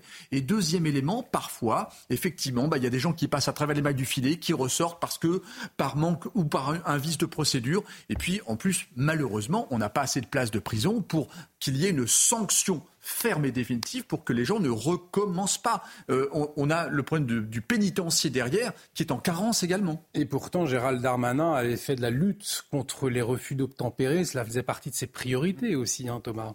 Euh, il y a un refus d'obtempérer toutes les 20 minutes, ce sont les, statistiques. Ça vous donne l'ampleur euh, du nombre. Vous avez cité déjà deux exemples, rien que sur la journée d'aujourd'hui. déjà, on peut évidemment se réjouir que le policier en question soit indemne ou presque, en tout cas qu'il n'ait pas perdu la vie. cette vidéo aura au moins le mérite de montrer l'intérêt de ne pas désarmer les policiers. C'est quand même quelque chose qu'on entend dans une partie de la sphère politique, parce que voilà ce à quoi ils sont confrontés euh, au quotidien euh, pour, euh, pour une partie d'entre eux, en tout cas. Quant à la réponse judiciaire, je pense qu'il va falloir évidemment prendre des mesures en ce sens. Je vous prends l'exemple de Mélanie Lemay. Mélanie Lemay, c'est une gendarme qui a été mortellement fauchée il y a quatre ans par un chauffard dont je vous passe le pédigré. Ce chauffard a été remis en liberté cet été sous bracelet électronique. Alors on peut me dire effectivement qu'il y a des problèmes de moyens de la justice. Je pense moi à la famille de cette euh, gendarme qui voit que ce chauffard euh, eh bien, est sorti de prison alors que les faits ont été évidemment caractérisés. Effectivement, William Maury, qui est toujours en, liaison avec nous, va peut-être revoir euh, cette vidéo une nouvelle fois où on voit votre collègue se faire projeter. On entendait l'exemple aussi de, cette gendarme euh, qui avait été euh, percutée après un refus d'obtempérer et finalement avec une décision de justice eh bien, qui interpelle, en tout cas par ça, une condamnation finalement assez faible. Le problème, c'est que, comme je vous dis, euh, souvent sur le papier et en procédure, euh, bah, c'est pas parlant un refus d'obtempérer avec des violences, euh, avec armes par destination, hein, qui, est le véhicule.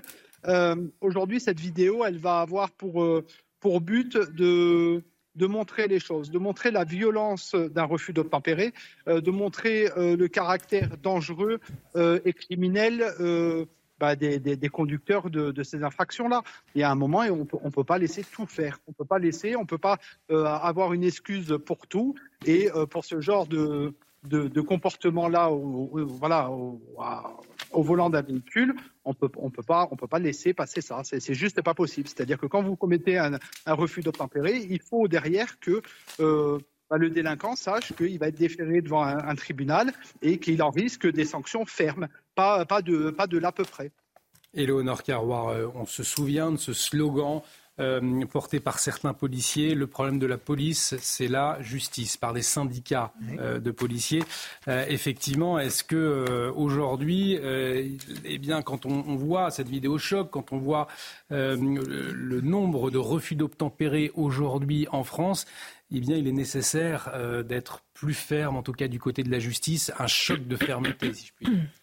Oui, moi, j'aimerais commencer par euh, déjà exprimer toute ma solidarité avec ce, avec ce policier. On a dit, heureusement, il s'en sort pas trop mal. Il a quand même des fractures aux jambes. C'est tout à fait inadmissible qu'un policier, aujourd'hui, dans notre République, euh, parce qu'il arrête un individu qui vraisemblablement présente un danger, se trouve dans cette situation-là. Donc, euh, dire toute ma solidarité à vous aussi, monsieur, euh, qui êtes avec nous ce soir, et, euh, et à l'ensemble des forces de l'ordre qui accomplissent, on le voit, un travail extrêmement difficile. Après, ce qu'on voit, c'est qu'il y a une question de moyens que vous avez évoquée et sur laquelle je vous rejoins. Des moyens qui ont été cette année, pour la première fois, augmentés de manière très importante. On a fait cette loi de programmation police-justice. Évidemment, il faut un peu de temps pour en voir les résultats, mais il y a une vraie prise au sérieux de cette nécessité de renforcer les moyens non seulement de la police, mais aussi de la justice. Et c'est tout à fait inadmissible, non seulement qu'il y ait euh, des décisions comme celles que vous décriviez. Alors, je comprends que c'est dans d'autres cas, parce que ce monsieur-là n'a pas encore été euh, jugé, mais de manière générale, qu'il y ait ce sentiment finalement d'impunité lorsque les, les, les, conséquences sont aussi graves.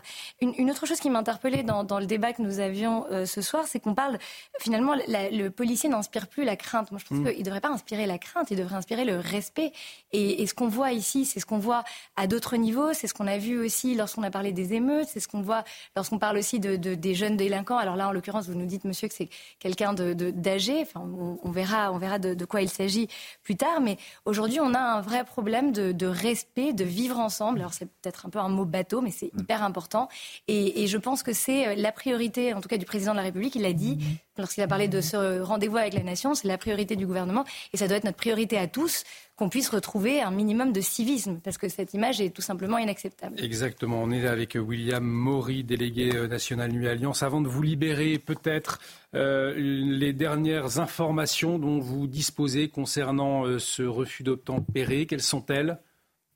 Bah, comme je vous le disais, hein, euh, on a un collègue qui a été percuté cet après-midi, euh, qui va faire l'objet d'une opération demain en urgence, puisqu'il est euh, grièvement blessé au niveau des membres inférieurs. On me disait soit une fracture de la cheville, soit une double fracture du tibia.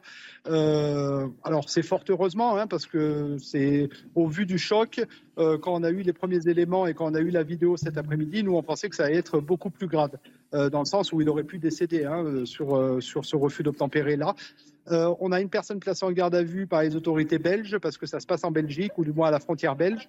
Et après, bah, on attend une, une réponse pénale ferme. Alors euh, voilà, en espérant que la, la, justice belge soit un peu, plus, euh, euh, dure au niveau des délinquants routiers que la, justice française a son habitude. Merci beaucoup en tout cas William Maury, délégué national Nuit Alliance, d'avoir accepté notre invitation ce soir pour nous éclairer sur ce nouveau refus d'obtempérer, cette vidéo choc donc qui nous est parvenue ce soir. Une pensée bien évidemment à ce policier grièvement blessé ce soir ainsi qu'à tous leurs euh, collègues. Donc euh, un homme en garde à vue en Belgique. Nous vous le disions, nous allons suivre de très près les suites de l'enquête. Euh, je vous propose à présent que nous nous intéressions au quartier dit prioritaire, puisque une nouvelle carte a été dévoilée. La France compte désormais 1362 quartiers prioritaires, 111 font leur entrée dans cette liste, tandis que 40 en sortent. Alors plus clairement, euh, ces quartiers sont ceux où les revenus sont les plus faibles. L'objectif est de compenser les écarts de niveau de vie avec le reste du territoire. Et une mesure très concrète a donc été prise, exonérer d'impôts les entreprises qui s'installent dans ces quartiers. Mais la question est de savoir si cela fonctionne aujourd'hui. Eh bien, pas vraiment. entendre notre journaliste économique, Lomi Guillot, écoutez-le. Et puis ensuite, nous en parlerons avec notre invité. Premier constat, dans ces quartiers, le taux de chômage est deux fois et demi supérieur à celui de la moyenne nationale. En effet, malgré les importantes exonérations fiscales et sociales dont bénéficient les entreprises de moins de 50 salariés qui s'implantent dans ces quartiers euh, sensibles, on n'arrive pas à créer beaucoup d'emplois dans ces zones, ou en tout cas pas d'emplois pérennes, surtout des contrats courts, peu payés, avec des personnels peu qualifiés. Ces aides ont surtout permis, nous apprennent les chiffres, la création de petits commerces de détail il y en a 16% dans ces quartiers contre 11% dans le tissu économique du reste du pays. Et puis surtout, parmi les créations d'entreprises des quartiers sensibles, 75% sont des auto-entrepreneurs. Pour l'Observatoire des politiques de la ville, c'est le constat de l'ubérisation de l'économie de ces quartiers. En clair, on trouve beaucoup de chauffeurs de VTC, de livreurs et autres petits boulots de service dans les entreprises créées et aidées dans ces quartiers. À l'inverse, on trouve très peu d'entreprises dans les secteurs, par exemple, de la finance finances de l'immobilier. Et puis enfin, un autre dispositif d'aide, celui des emplois francs, semble assez inefficace. Il consiste à verser une prime jusqu'à 15 000 euros pour trois ans aux employeurs qui recrutent en CDI un salarié issu de ces quartiers prioritaires. C'est une sorte de préférence territoriale, pourrait-on dire, qui subventionne l'emploi des candidats domiciliés dans ces quartiers. Mais selon le ministère du Travail, là encore, cette aide est peu utile. Dans 9 cas sur 10, elle est touchée par opportunisme, pourrait-on dire, par des employeurs qui auraient de toute façon recruté ces candidats, même sans aide. Il n'y a que dans un cas sur 10 que l'aide a été décisive dans le recrutement. 100 000 emplois ont ainsi été subventionnés, donc 90 000 pour rien, à 15 000 euros la prime. Je vous laisse faire le calcul. Et André Letowski, expert en entrepreneuriat, est en liaison avec nous. Merci, euh, monsieur, de nous avoir rejoints. Euh, alors, ces euh, quartiers prioritaires, effectivement, ces mesures comme les exonérations euh, euh, d'impôts pour les entreprises, on le voit visiblement, c'est un échec, ça ne fonctionne pas. Pour quelles raisons, selon vous, aujourd'hui, les, entreprises eh ne viennent pas s'installer dans ces quartiers prioritaires et ne créent pas plus d'emplois finalement? C'est avant tout un problème de marché. Imaginez quand même que la plupart des populations ont peu de moyens et qu'en même temps, un entrepreneur en face doit bien pouvoir à la fois payer ses, fiscalité, ses charges sociales, le local, etc., etc. Donc à partir du moment où ces personnes ont peu de moyens, les entrepreneurs ont difficulté à vivre. Donc tout un nombre d'entre eux voudraient bien le faire, mais ne le font pas. Et ils s'en sortent souvent en étant installés dans le quartier, mais avec une clientèle pour partie extérieure au quartier. C'est-à-dire qu'aujourd'hui, effectivement, il n'y a pas d'entreprise, d'agence immobilière, par exemple, ou d'autres entreprises qui viennent s'installer. Alors, on peut imaginer euh, les raisons. Si, si, il y en a. euh, Il y en a. Des- Mais Non, mais il y moins, en a moins des que prévu, moins que souhaité Ben oui, bien entendu, bien entendu, moins que souhaité. Mais vous savez, quand on prend le problème de la création d'entreprises, globalement, et si vous prenez les jeunes, notamment les moins de 30 ans, beaucoup sont très intéressés par la création d'entreprises. Pourquoi? Parce que c'est être son propre patron, euh, on trouve un emploi, euh, on peut exercer, faire son rêve, mais en même temps, il ne passe pas à beaucoup moins qu'ailleurs. Et pourquoi? Parce qu'on a toutes les difficultés. Ils ne sont pas prêts à être des entrepreneurs. Il faut connaître les règles du jeu, les, problèmes fiscaux, sociaux, and co, hein. Mais il faut aussi avoir des prêts bancaires quelquefois. Or, les banques, ben, s'ils ont peu de moyens, ont du mal aussi à leur prêter. Donc, on a tout un ensemble de difficultés ben, qui font qu'ils ont du mal à s'installer et qu'ils ne le font pas et qu'on reste trop dans le rêve en tant que tel. Vous restez avec nous, euh, André Letowski. On voit c'est assez technique finalement sur la question économique, mais euh, il y a quand même 180 milliards d'euros depuis 23 ans déboursés euh, pour ces quartiers dits prioritaires, Jonas Sansixou. On le voit très clairement, cela ne fonctionne pas. C'est-à-dire qu'on ne voit pas d'entreprise venir s'y installer. On imagine les raisons, on ne va pas se voiler la face. Finalement, le fait de débourser de l'argent, cela ne change rien. Ça fait 23 ans que ça dure. Il, on ne peut, je pense, malheureusement, en tout cas nous ce soir autour de cette table, euh, n'établir que des constats. Hmm. Euh, S'il y avait depuis tant d'années une euh, recette, non pas miracle, mais ne serait-ce qui marche, elle aurait, je pense, été trouvée. Or, à quoi assiste-t-on? On assiste à deux choses. D'un côté, des recettes qui ne marchent pas, on vient de le dire, on vient de le voir, des sommes astronomiques qui sont euh, dépensées pour rien, qui profitent à certains, mais qui ne- ne marchent pas. Et il y a une autre réalité qui est aussi la, discrimination euh, négative de, de- de- de- de- de- des personnes, de beaucoup de personnes qui habitent ces quartiers et qui pourraient, qui pourraient euh, être euh, légitimement euh, encouragées par, par des choses. Ensuite, penser que ces personnes, comme le dit euh, euh, notre invité, euh, ne, ne connaissent pas, ne- ignorent comment faire pour être entrepreneur, etc.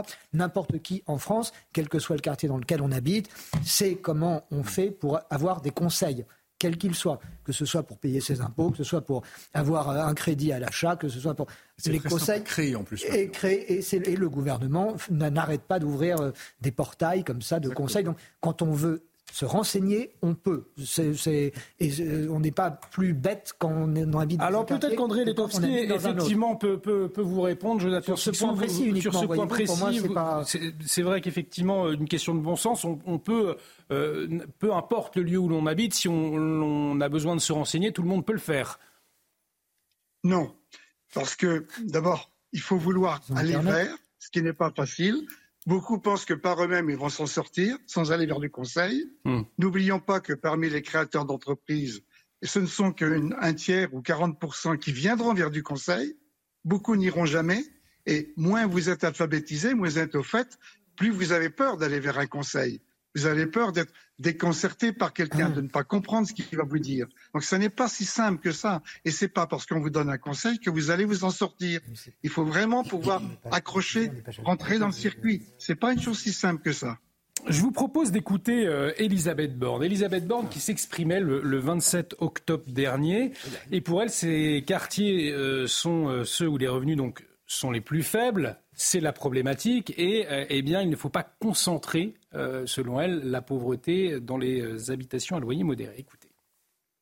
Une action déterminée pour enrayer les phénomènes de concentration de la pauvreté et des difficultés dans les quartiers, je demande donc au préfet de ne plus installer via les attributions de logements ou la, création de places d'hébergement les personnes les plus précaires dans les quartiers qui concentrent déjà le plus de difficultés. Toutes les difficultés ne peuvent pas être rassemblées au même endroit. La mixité est une chance, elle est nécessaire.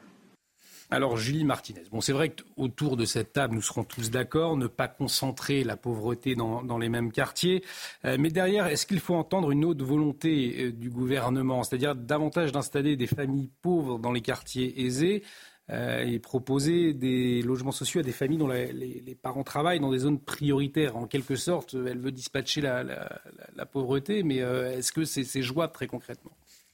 Question très complexe. Euh, c'est vrai qu'il y a un véritable besoin sur le territoire, sur ce territoire-là spécifiquement, d'investir dans des politiques publiques adaptées. La réalité est qu'il ne suffit pas d'implanter des entreprises. Et c'est un peu le point qu'essaye d'aborder Elisabeth Borne dans la matière. C'est que, en fait, ce qu'on constate, c'est un effet de sas. Ceux qui s'en sortent partent. Moi, j'ai grandi à Sarcelles, j'ai bénéficié d'une politique adaptée à un quartier prioritaire. J'en suis partie. Et en fait, les populations sont immédiatement remplacées par des catégories sociales encore plus précaires. Mm. Ce qui fait que ce qu'elle essaye de, dire, en tout cas ce que je comprends, c'est qu'il faut effectivement réduire la ségrégation sociale en termes de précarité pour pouvoir attirer un, nouveau public. Il faut investir peut-être aussi de manière directe et pas qu'indirecte euh, dans euh, une politique d'éducation bien plus forte, euh, dans, euh, enfin, contre le décrochage scolaire, en faveur d'un urbanisme qui va venir aussi attirer euh, des investissements, des acteurs qui aujourd'hui n'ont pas forcément ça, envie. Ça fait des années que nous entendons ce discours. Oui, bah, je, malheureusement. Des années, des années que l'argent est injecté et des années que ça ne, ça ne fonctionne Mais que la ségrégation sociale ne change pas. Et que la précarité est la même. Léonore Caron. Mais encore une fois, la réponse, c'est pas. Denis Deschamps, je vous donne la parole. que sur Star Kiev. Non, non, vous inquiétez pas. Ne vous inquiétez pas, on va exceptionnellement retarder le JT de, deux minutes. Restez avec nous. Allez, en, une, seconde, encore une fois, la solution, c'est pas seulement de l'investissement. C'est pas simplement mettre des moyens, c'est comment est-ce que ces moyens sont mis, à quoi ils servent. Et vous disiez à très juste titre, il y a aussi d'autres actions qui doivent être prises conjointement à cette incitation à l'implantation des entreprises. Et je pense notamment à une loi qui est peut-être passée un peu sous les radars parce qu'on a tellement parlé de la loi immigration, mais c'est la loi euh, contre les discriminations qui était portée par mon collègue Marc Ferracci. Et c'est une loi importante et je pense qu'il faut qu'on en parle davantage parce que c'est en luttant contre ces formes de discrimination qu'on va aussi réussir à casser cette fatalité de ces quartiers, de ces politiques de la ville qu'on entreprend. Parce que là, on parle des quartiers prioritaires, on parle des US, des, des ZRU, etc. on en parle depuis 20 ans, vous avez raison. Et aujourd'hui, il faut combiner nos efforts et pas simplement se concentrer sur la politique de la ville. Et le nœud du problème, Denis Deschamps, c'est de lutter contre la ghettoisation, puisque la réalité de ces quartiers, c'est véritablement un phénomène de ghettoisation aujourd'hui, avec des trafics de drogue, avec des populations issues de l'immigration euh, finalement qui arrivent, qui sont toujours plus pauvres, et, c'est ça le, vrai, la vraie problématique. C'est le phénomène des SAS en réalité. Alors, tout d'abord, je tiens à noter ce que vous disiez, c'est que quand on veut trouver des moyens, on en trouve. Depuis 20 ans, il y a eu des moyens. Indiscutablement, il y a eu de, multiples milliards. Donc, quand on veut, on peut trouver des moyens. Le deuxième facteur, et là, ça ne va pas faire plaisir à ma voisine, malheureusement, mais le politique a une culture économique qui est égale à zéro ou quasiment zéro. Euh, je dis le politique en général et le législateur dans sa grande majorité, malheureusement. Donc en fait, ce sont les mauvais décideurs qui apportent des mauvaises solutions. Oui. Donc, on le constate depuis 20 ans. Euh, et troisième point, et je ferai court, euh, euh, c'est qu'en réalité, ce qui se passe, c'est que puisqu'on a essayé pendant 20 ans de déverser des milliards et d'essayer de trouver des solutions indiscutablement, il y a eu des essais, indiscutablement, mais ça n'a pas fonctionné. Et eh bien dans ces cas-là, il faut prendre le problème à l'envers. C'est qu'en fait, il faut déconstruire, puisque nous, avons des, femmes politiques qui veulent déconstruire l'humain. Alors avant de s'attaquer à l'humain, on va peut-être déconstruire les quartiers, totalement les déconstruire et reconstruire des quartiers à visage humain, à taille humaine, avec tout un écosystème comme vous disiez, d'agences euh, immobilières, d'artisans, de, de, commerçants et ainsi de suite, pour revivifier un territoire, puisque ces ghettos-là, en fait, avec le phénomène des SAS, on les re-remplit en permanence avec des gens de plus en plus, euh, enfin, mais c'est vrai que c'est un discours qu'on entend depuis des années et il y a énormément d'argent englouti hum. et, on, sans résultat. juste en, 15 secondes, excusez-moi, mais par rapport à ce que vous disiez sur les lois euh, bien écrites et, bien pensantes, etc., c'est très bien, mais il y a un point qu'on ne peut pas modifier avec les lois, c'est la question des mentalités. Et on aura beau faire toutes les lois qu'on hum. veut, tant qu'il y aura par ailleurs et par un phénomène de SAS, ou appelons ça comme on veut, euh, par ailleurs une, une mentalité de l'assistanat qui est, qui est, qui est euh, euh, qui, qui, qui, est instillé au lieu d'instiller de, la responsabilisation pour que chacun se sente responsable et fier d'être quelque chose. Mais ça peut se on va remercier, on, va remercier débat passionnant. Euh, nous, nous y reviendrons très certainement dans les, les, jours, les semaines qui viennent. On va remercier André Letowski, expert en entrepreneuriat, d'avoir été en liaison avec nous. Merci de votre éclairage, monsieur. Il est 23h, passe 30, passé de, de deux minutes. Nous avons pris un petit peu de retard sur le, journal. Tout de suite, le journal avec vous, Elisa Lukavski.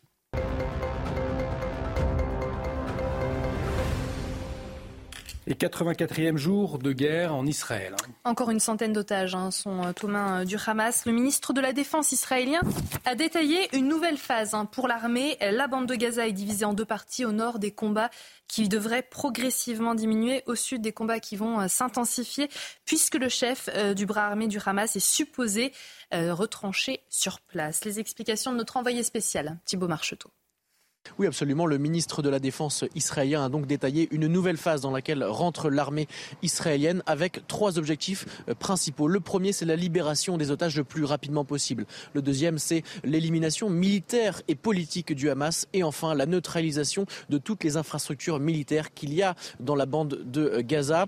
Pour ce faire, pour atteindre ces objectifs, la bande de Gaza a été divisée en deux parties. La partie euh, nord, avec des, des combats qui devraient diminuer et des opérations spéciales avec des unités d'élite, notamment pour euh, démanteler les tunnels, mais, mais aussi pour euh, recueillir le maximum d'informations pour savoir ce qu'il s'est passé le 7 octobre dernier. Et dans le sud de la bande de Gaza, les combats vont continuer, des combats intensifs au sol pour éliminer les membres du Hamas qui pourraient s'y retrancher, que notamment euh, Yahya Sinwar, le chef de la branche armée du Hamas qui s'y serait retranché selon l'armée israélienne, mais également pour libérer les otages. Cela va prendre du temps, le temps qu'il faudra, nous dit le ministre de la Défense israélien même si la pression s'intensifie également sur le front nord avec le Hezbollah.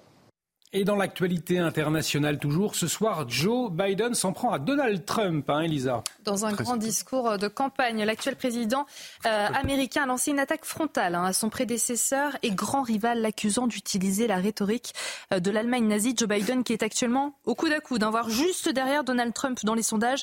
On l'écoute fustiger euh, Donald Trump. Ses propos sont très virulents. Écoutez-le. Il qualifie ceux qui s'opposent à lui de vermine. Il parle du sang de l'Amérique qui est empoisonné, faisant écho exactement au même langage que celui utilisé dans l'Allemagne nazie. Et dans l'actualité, Emmanuel Macron qui rend hommage à Jacques Delors aujourd'hui. Oui, le président de la République a présidé un hommage hein, aux invalides où il a parlé d'un éclaireur qui a réconcilié véritablement la France avec l'Europe et l'Europe avec son avenir. Pour rappel, l'ancien président de la Commission européenne, père euh, de l'euro et espoir éphémère hein, de la gauche à la présidentielle de 95 est décédé le 27 décembre à l'âge de 98 ans. On écoute Emmanuel Macron à son propos. Ce fut là sans doute l'une de ses plus grandes œuvres de réconciliation celle de 1983. Réconcilier dans ce moment décisif le socialisme de gouvernement avec l'économie sociale de marché, réconcilier véritablement la France avec l'Europe. Et dans l'actualité également, euh, la météo, il va faire très froid visiblement dans les jours qui viennent, Elisa. Paris-Moscou, pour vous donner une idée, eh bien c'est le nom du phénomène météorologique qui arrive sur la France. Une vague polaire venue tout droit du nord-est de l'Europe. La Suède en a déjà fait les frais. Un moins 43,6 degrés ont été relevés euh, là-bas mercredi en France. On devrait perdre en moyenne 10 degrés la semaine prochaine par rapport aux températures qu'on a actuellement. Petit choc thermique euh, donc en perspective. Merci Elisa, vous le disiez, 84e jour de guerre euh, en, Israël. Israël qui continue donc son offensive contre les terroristes du Hamas. Euh, dans ce contexte, les propos d'un chercheur du CNRS qui provoque, et on le comprend, la polémique. Déjà connu pour ses positions militantes sur l'islam, François Burga a relayé sur les réseaux sociaux un communiqué du Hamas, un communiqué qui saluait la virilité et l'honneur de l'attaque du 7 octobre. Et devant les vives réactions de ce reposte, considéré comme une approbation par les internautes, eh bien, regardez, le directeur de recherche au CNRS s'est fendu d'un tweet pour préciser son point de vue. J'ai infiniment, je dis bien infiniment plus de respect et de considération pour les dirigeants du Hamas que pour ceux de l'État d'Israël. Euh, voyez ce qu'il écrit. Je ne, pense, pas être le seul, bien au contraire ajoute-t-il. Alors, maître Gilles William Golnadel euh, rappelle que François Burga est coutumier euh, du fait. Écoutez-le. En réalité, M. Burga est coutumier de l'ignominie. je, je, vous précise qu'il fait partie du CNRS. Et je questionnerai le CNRS sur cet aspect de la question. Donc, il est dans la justification d'un pogrom épouvantable. Et là, il explique qu'il a de la considération pour les pogromistes. Euh, je pense qu'en droit, nous sommes dans l'apologie de la haine et j'ose espérer, et j'invite même le parquet à se saisir contre M. Burga. Mais si le CNRS ne, prend pas euh, les conséquences, ne tire pas les conséquences de cette dernière ignominie, eh bien le CNRS euh, sera complice. Voilà la réalité des choses. Alors beaucoup de réactions politiques hein, également ce soir. On va euh, peut-être en voir quelques-unes. Celle de Julien Drey. Depuis le 7 octobre, François Burgas se lâche et devient lui-même. Pas un jour où il ne fait pas copain-copain avec le Hamas et le Hezbollah car lui en veut deux pour le prix d'un. Euh, autre réaction, Eric Ciotti. Euh, comment la France peut-elle financer les travaux d'un militant faisant l'apologie du terrorisme et fréquentant des figures de l'islamisme comme Tariq Ramadan? Les propos de François Burgas sont intolérables et salissent la mémoire des 40 Français assassinés par le Hamas. Euh, Valérie Boyer également qui a réagi. Des sanctions contre François Burga doivent être envisagées. Des chercheurs qui dénoncent l'islamisme radical sont écartés. Mais nous devrions fermer les yeux sur ceux qui défendent les terroristes du Hamas. Éléonore Carrois, effectivement, est-ce que vous attendez une euh, réponse rapide, une prise de parole rapide du CNRS Si ce n'est pas le cas, le CNRS serait complice de ces propos de François Burga, comme le soulignait Gilles-William Golnadel? Moi, je ne vais pas rentrer dans la polémique ou dans le commentaire du tweet, mais je suis profondément choquée par euh, sa qualification de, du Hamas, qui est une organisation terroriste. On en a suffisamment débattu et je pense mmh. qu'il y a, j'espère en tout cas, un consensus autour de cette table. Les, la situation est extrêmement euh, délicate à Gaza. Peut-être fait-il référence à, à cela, avec euh, des propos aussi très choquant, euh, mais je le mets absolument pas sur le même plan de la part de certains ministres qui ont d'ailleurs été dénoncés euh, au niveau international. La, guerre se poursuit, la guerre, en tout cas l'offensive israélienne suite à l'attaque terroriste du 7 octobre, mais euh, rien de cela ne justifie de tels propos qui, à mon avis, sont tout à fait inacceptables. Non, euh, j'allais dire qu'on attend la réaction peut-être aussi de la ministre euh, de l'enseignement supérieur et de la recherche, qui euh, s'est offensée de la loi immigration et du, elle a menacé de démissionner, elle a même présenté sa démission qui a été refusée. Voilà, peut-être qu'elle pourrait. Alors, Hervé Joly, Hervé Joly, chercheur au CNRS, lui a réagi il y a quelques instants. J'ai relu cinq fois le tweet me disant qu'une négation avait dû m'échapper. Burga est certes à la retraite, mais aussi attaché à la liberté d'expression qu'on puisse être. Le CNRS ne peut plus tolérer qu'il se réclame d'un statut des ah, chercheurs associés. Voilà, Jonathan Sixou, euh, une première réaction euh, en tout cas. Euh, mais ça, ça, montre tout de même le type d'idéologie qui circule aussi dans l'univers de l'enseignement supérieur, hein, après les propos de... de... Une, une, idéologie abjecte financée par vous et moi, par, par nos impôts, faut-il le rappeler? Et dès lors, il y a un, un, critère, si je puis dire, aggravant, en plus de, de l'horreur de, des propos qui, qui peuvent être tenus. Euh, Gilles William Golnadel a entièrement raison dans, ce qu'il dit. C'est à la justice de se saisir, puisque de ce qu'on entend, a priori, tout tombe sous le coup de la loi. C'est une apologie euh, de la violence, c'est une apologie, à, mon sens, du terrorisme. Le Hamas étant reconnu par l'Union européenne et donc par la France comme, comme euh, groupe terroriste.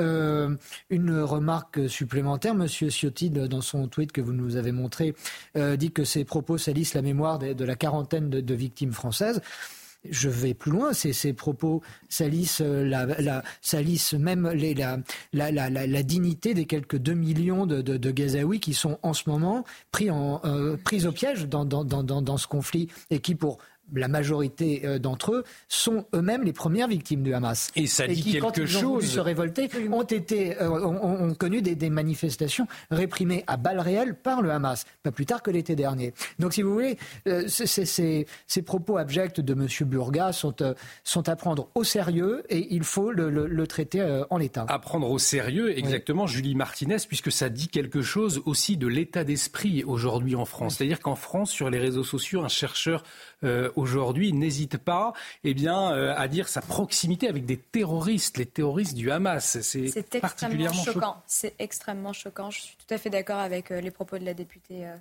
Madame donc, Éléonore Carrois. Carrois et Jonathan Sixou. c'est très choquant et c'est condamnable et surtout à, à ce niveau-là. C'est-à-dire qu'en tant que chercheur, on se veut à minima impartial. Euh, là, l'impartialité, normalement, n'a même pas lieu d'être. Il a la retraite. Il joue oui, sur voilà, il utilise encore son ancien titre, son ancien employeur. Il est à la retraite de quoi? Il est à la retraite d'une fonction très bizarre. C'est ça, c'est très dérangeant. Mais au-delà même de ça, en, sa qualité de chercheur, il pourrait quand même, euh, à minima, euh, faire attention à ce qu'il publie sur les réseaux sociaux. Mais oui, effectivement, ça en dit long sur euh, la liberté euh, d'expression telle qu'elle est dévoyée aujourd'hui par euh, de nombreux Français sur les réseaux sociaux en la matière, en matière de terrorisme, et pas que. Et on va suivre effectivement si le parquet se saisit ou non de, cette affaire. Et puis nous attendons bien évidemment des réactions du côté du CNRS également. Euh, nous l'entendions dans le journal d'Elisa Gulukowski il y a un instant, la journée marquée par l'hommage à Jacques Delors aux Invalides. Emmanuel Macron qui a qualifié euh, Jacques Delors d'architecte de l'Europe unie. Alors nous n'allons pas revenir sur la figure du personnage, nous l'avons fait euh, déjà largement après, après sa mort, mais plutôt on va, nous allons revenir sur cette photo des membres du gouvernement. Vous le voyez, nombreux. On voit Bruno Le Maire, il y avait Gérald Darmanin, Elisabeth Borne, qui était euh, également euh, présent. On peut voir en compagnie de, François Hollande euh, aussi. Il y avait Sébastien Lecornu également présent. On voit Olivier Véran. Peut-être, peut-être Thomas Bonnet, pour la dernière fois, avec cette rumeur insistante d'un reniement ministériel. Je vous donne la parole dans un instant, mais on va écouter Prisca Thévenot, secrétaire d'État à la jeunesse, qui s'exprimait dans la matinale de Romain Desarbres. Et pour elle, eh bien, peut-être que lundi, elle ne sera plus à son poste. C'est ce qu'elle nous confiait. Je ne sais pas euh, si je serai encore ministre lundi. Le fait est, ce qui est sûr, c'est que je suis ministre aujourd'hui et que j'étais engagée hier, je le suis aujourd'hui et je continuerai à l'être demain au regard euh, des responsabilités euh, qui me seront confiées. Alors Thomas, effectivement, beaucoup de rumeurs, de rumeurs ces dernières heures, ces derniers jours. C'est quelque chose? Et voilà, on a envie de vous demander, est-ce que vous avez des informations ou alors si vous ne savez, rien, dites-nous tout. c'est ce que je fais. Non, alors euh, oui, donc évidemment euh, du remaniement dans l'air, probablement avant la fin de la semaine. Euh, je ne vais pas m'avancer ce soir à vous donner des noms, évidemment, n'en sait rien. ce que l'on peut dire, c'est qu'il y a une fébrilité au sein des cabinets ministériels. Beaucoup se demandent, et on l'a entendu d'ailleurs par la voix de Prisca s'ils seront encore au gouvernement d'ici lundi.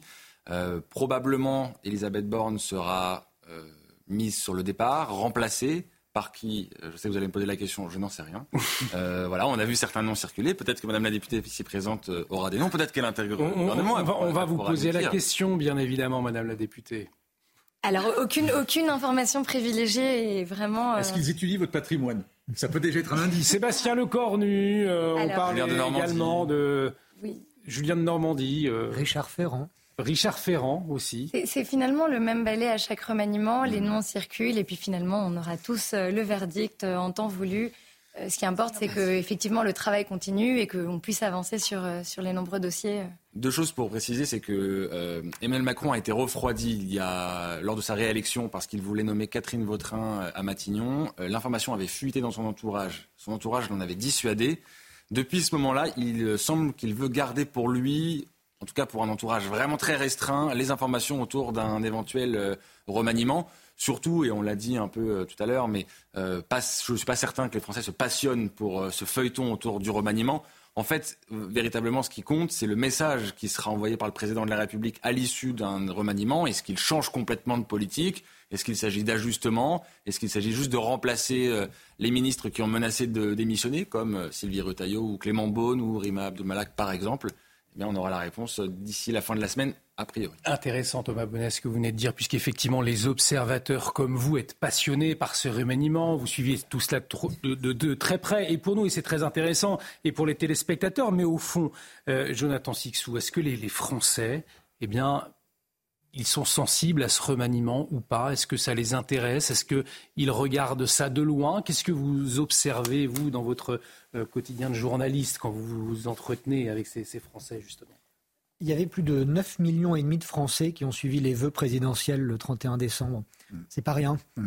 Les gens, dans la situation que traverse le pays, les Français euh, sont euh, sensibles, sont attentifs pour des raisons diverses, que ce soit euh, dans le nord où ils ont les pieds dans l'eau depuis un mois maintenant, que ce soit euh, dans évidemment les questions économiques et d'inflation, que ce soit les, communes du sud, du, sud-est où il y a euh, des, des, groupes de, migrants qui quotidiennement passent la frontière italienne. Vous voyez, c'est une infinité de, de, cas particuliers qui font que chacun a à attendre quelque chose du président de la République et du gouvernement. Et euh, pas de la figure à proprement parler du premier ou de la première ministre. Ça, pas forcément, vous avez raison. Mais tout de même, il y a des signaux qui sont envoyés. Par exemple, la figure de Jean Castex a été plutôt populaire. Hmm. Euh, un, type du terroir qui, avec son accent euh, rond, plaît aux gens inconnu qui a réussi à. Mais jusqu'à présent, tous les premiers ministres ont été inconnus jusqu'à leur nomination depuis l'élection d'Emmanuel Macron. Donc, après, la question euh, sera. C'est toujours intéressant de voir aussi les rumeurs avant, parce qu'on sait souvent que dans la plupart des cas, euh, ce ne sont pas ceux, les cartes tirées qui, seront abattues, mais c'est toujours intéressant de voir les, ballons euh, de test qui sont lancés, parce que ça, ça donne quand même une couleur. Et, on verra, et, on compte sur vous, mon cher Jonathan et mon cher Thomas également, et pour nous décrypter tout cela. Si on, va arriver au terme, mon cher Denis. Ah, il y a encore Starsky. Ce qui est important également, c'est qu'on va rentrer dans une année électorale américaine qui semble être très tendu. Mm. Donc ça va être important d'avoir un Premier ministre qui crée une unité au moins sur le sol national. Et on verra tout cela. Rien n'est fait pour le moment, en tout cas à 7 heures. Je vous rappelle cette information de, de la soirée, euh, cette vidéo choc qui nous est parvenue. Un policier, vous le voyez, a été violemment percuté par un chauffard refusant d'obtempérer euh, dans la commune frontalière avec la Belgique. Euh, le suspect, qui était activement recherché par la police belge, a été appréhendé peu après les faits. Une enquête est en cours, donc la vidéo au choc ce soir euh, qui nous est euh, parvenue. Euh, et puis nous en parlions hein, lors des, des journaux l'acteur américano-britannique ah. David Soul, le moment de qui avait notamment incarné le policier Kenneth Hutch dans la célèbre série Starsky Hutch, eh bien, est décédé hier à l'âge de 80 ans. C'est ce qu'a annoncé son épouse aujourd'hui. Ah, vous voyez, vous vous souvenez de ce générique, mon cher Denis? Euh, une, série culte. Non, mais c'est vrai, Starsky Hutch, un, binôme, culte. On finit avec la, musique du, générique. Peut-être que ça vous rappelle. C'était aussi les premières séries. Aujourd'hui, on, regarde plein de séries. Voilà, Et c'était très suivi. Euh, et, c'est vrai que tout le monde regardait ça. Il y avait Dallas aussi à l'époque. Tout le monde regardait ces séries-là. Il fallait attendre la semaine suivante. C'est ce qui change par rapport à aujourd'hui. C'est-à-dire que c'était un rendez-vous et on attendait. Oui, mais 92 épisodes. 92 épisodes qu'on ne consommait pas comme aujourd'hui. Il y a pas 15 saisons et ça reste culte pourtant. 92 épisodes de Starsky Hutch. Et ça se finissait toujours très bien. Ils avaient et dans la bonne humeur en plus. Et dans la bonne humeur et une très belle voiture aussi de Starsky Hutch qui restera dans les annales. Un grand merci, en tout cas à tous les six d'avoir euh, d'avoir permis euh, de comprendre l'actualité, d'analyser. Merci également d'avoir euh, débattu, c'était très intéressant, toujours avec bienveillance, bien évidemment. Et on a trouvé quelqu'un qui défend Olivier Faure, quand même, bravo défend la position de la gauche face à l'extrême droite. Voilà, c'était Julie Martinez ce soir dans Soir Info Week-end. On vous retrouvera euh, bientôt. quand même, hein. Merci à Martin Mazur de m'avoir aidé à préparer cette émission. Merci à toutes les équipes techniques en régie euh, qui ont œuvré à ce que cette émission se déroule sans aucun accroc comme Starsky et Hutch. Euh, ah non, ça c'était euh, une autre série, c'était l'agence au risque. Exactement. Moi j'ai la ref. Vous savez la référence, j'ai un peu confondu. Merci à tous. L'actualité continue, c'est Barbara Durand pour l'édition de la nuit dans un instant. Elle revient sur toutes les actualités fortes de la journée. Restez avec nous sur CNews. Je vous retrouve demain à 17h pour Punchline Weekend. Excellente nuit sur notre antenne.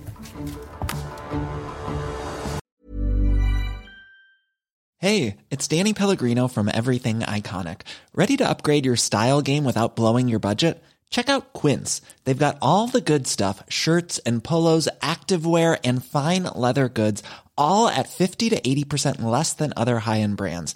And the best part? They're all about safe, ethical, and responsible manufacturing. Get that luxury vibe without the luxury price tag. Hit up quince.com slash upgrade for free shipping and 365 day returns on your next order. That's quince.com slash upgrade.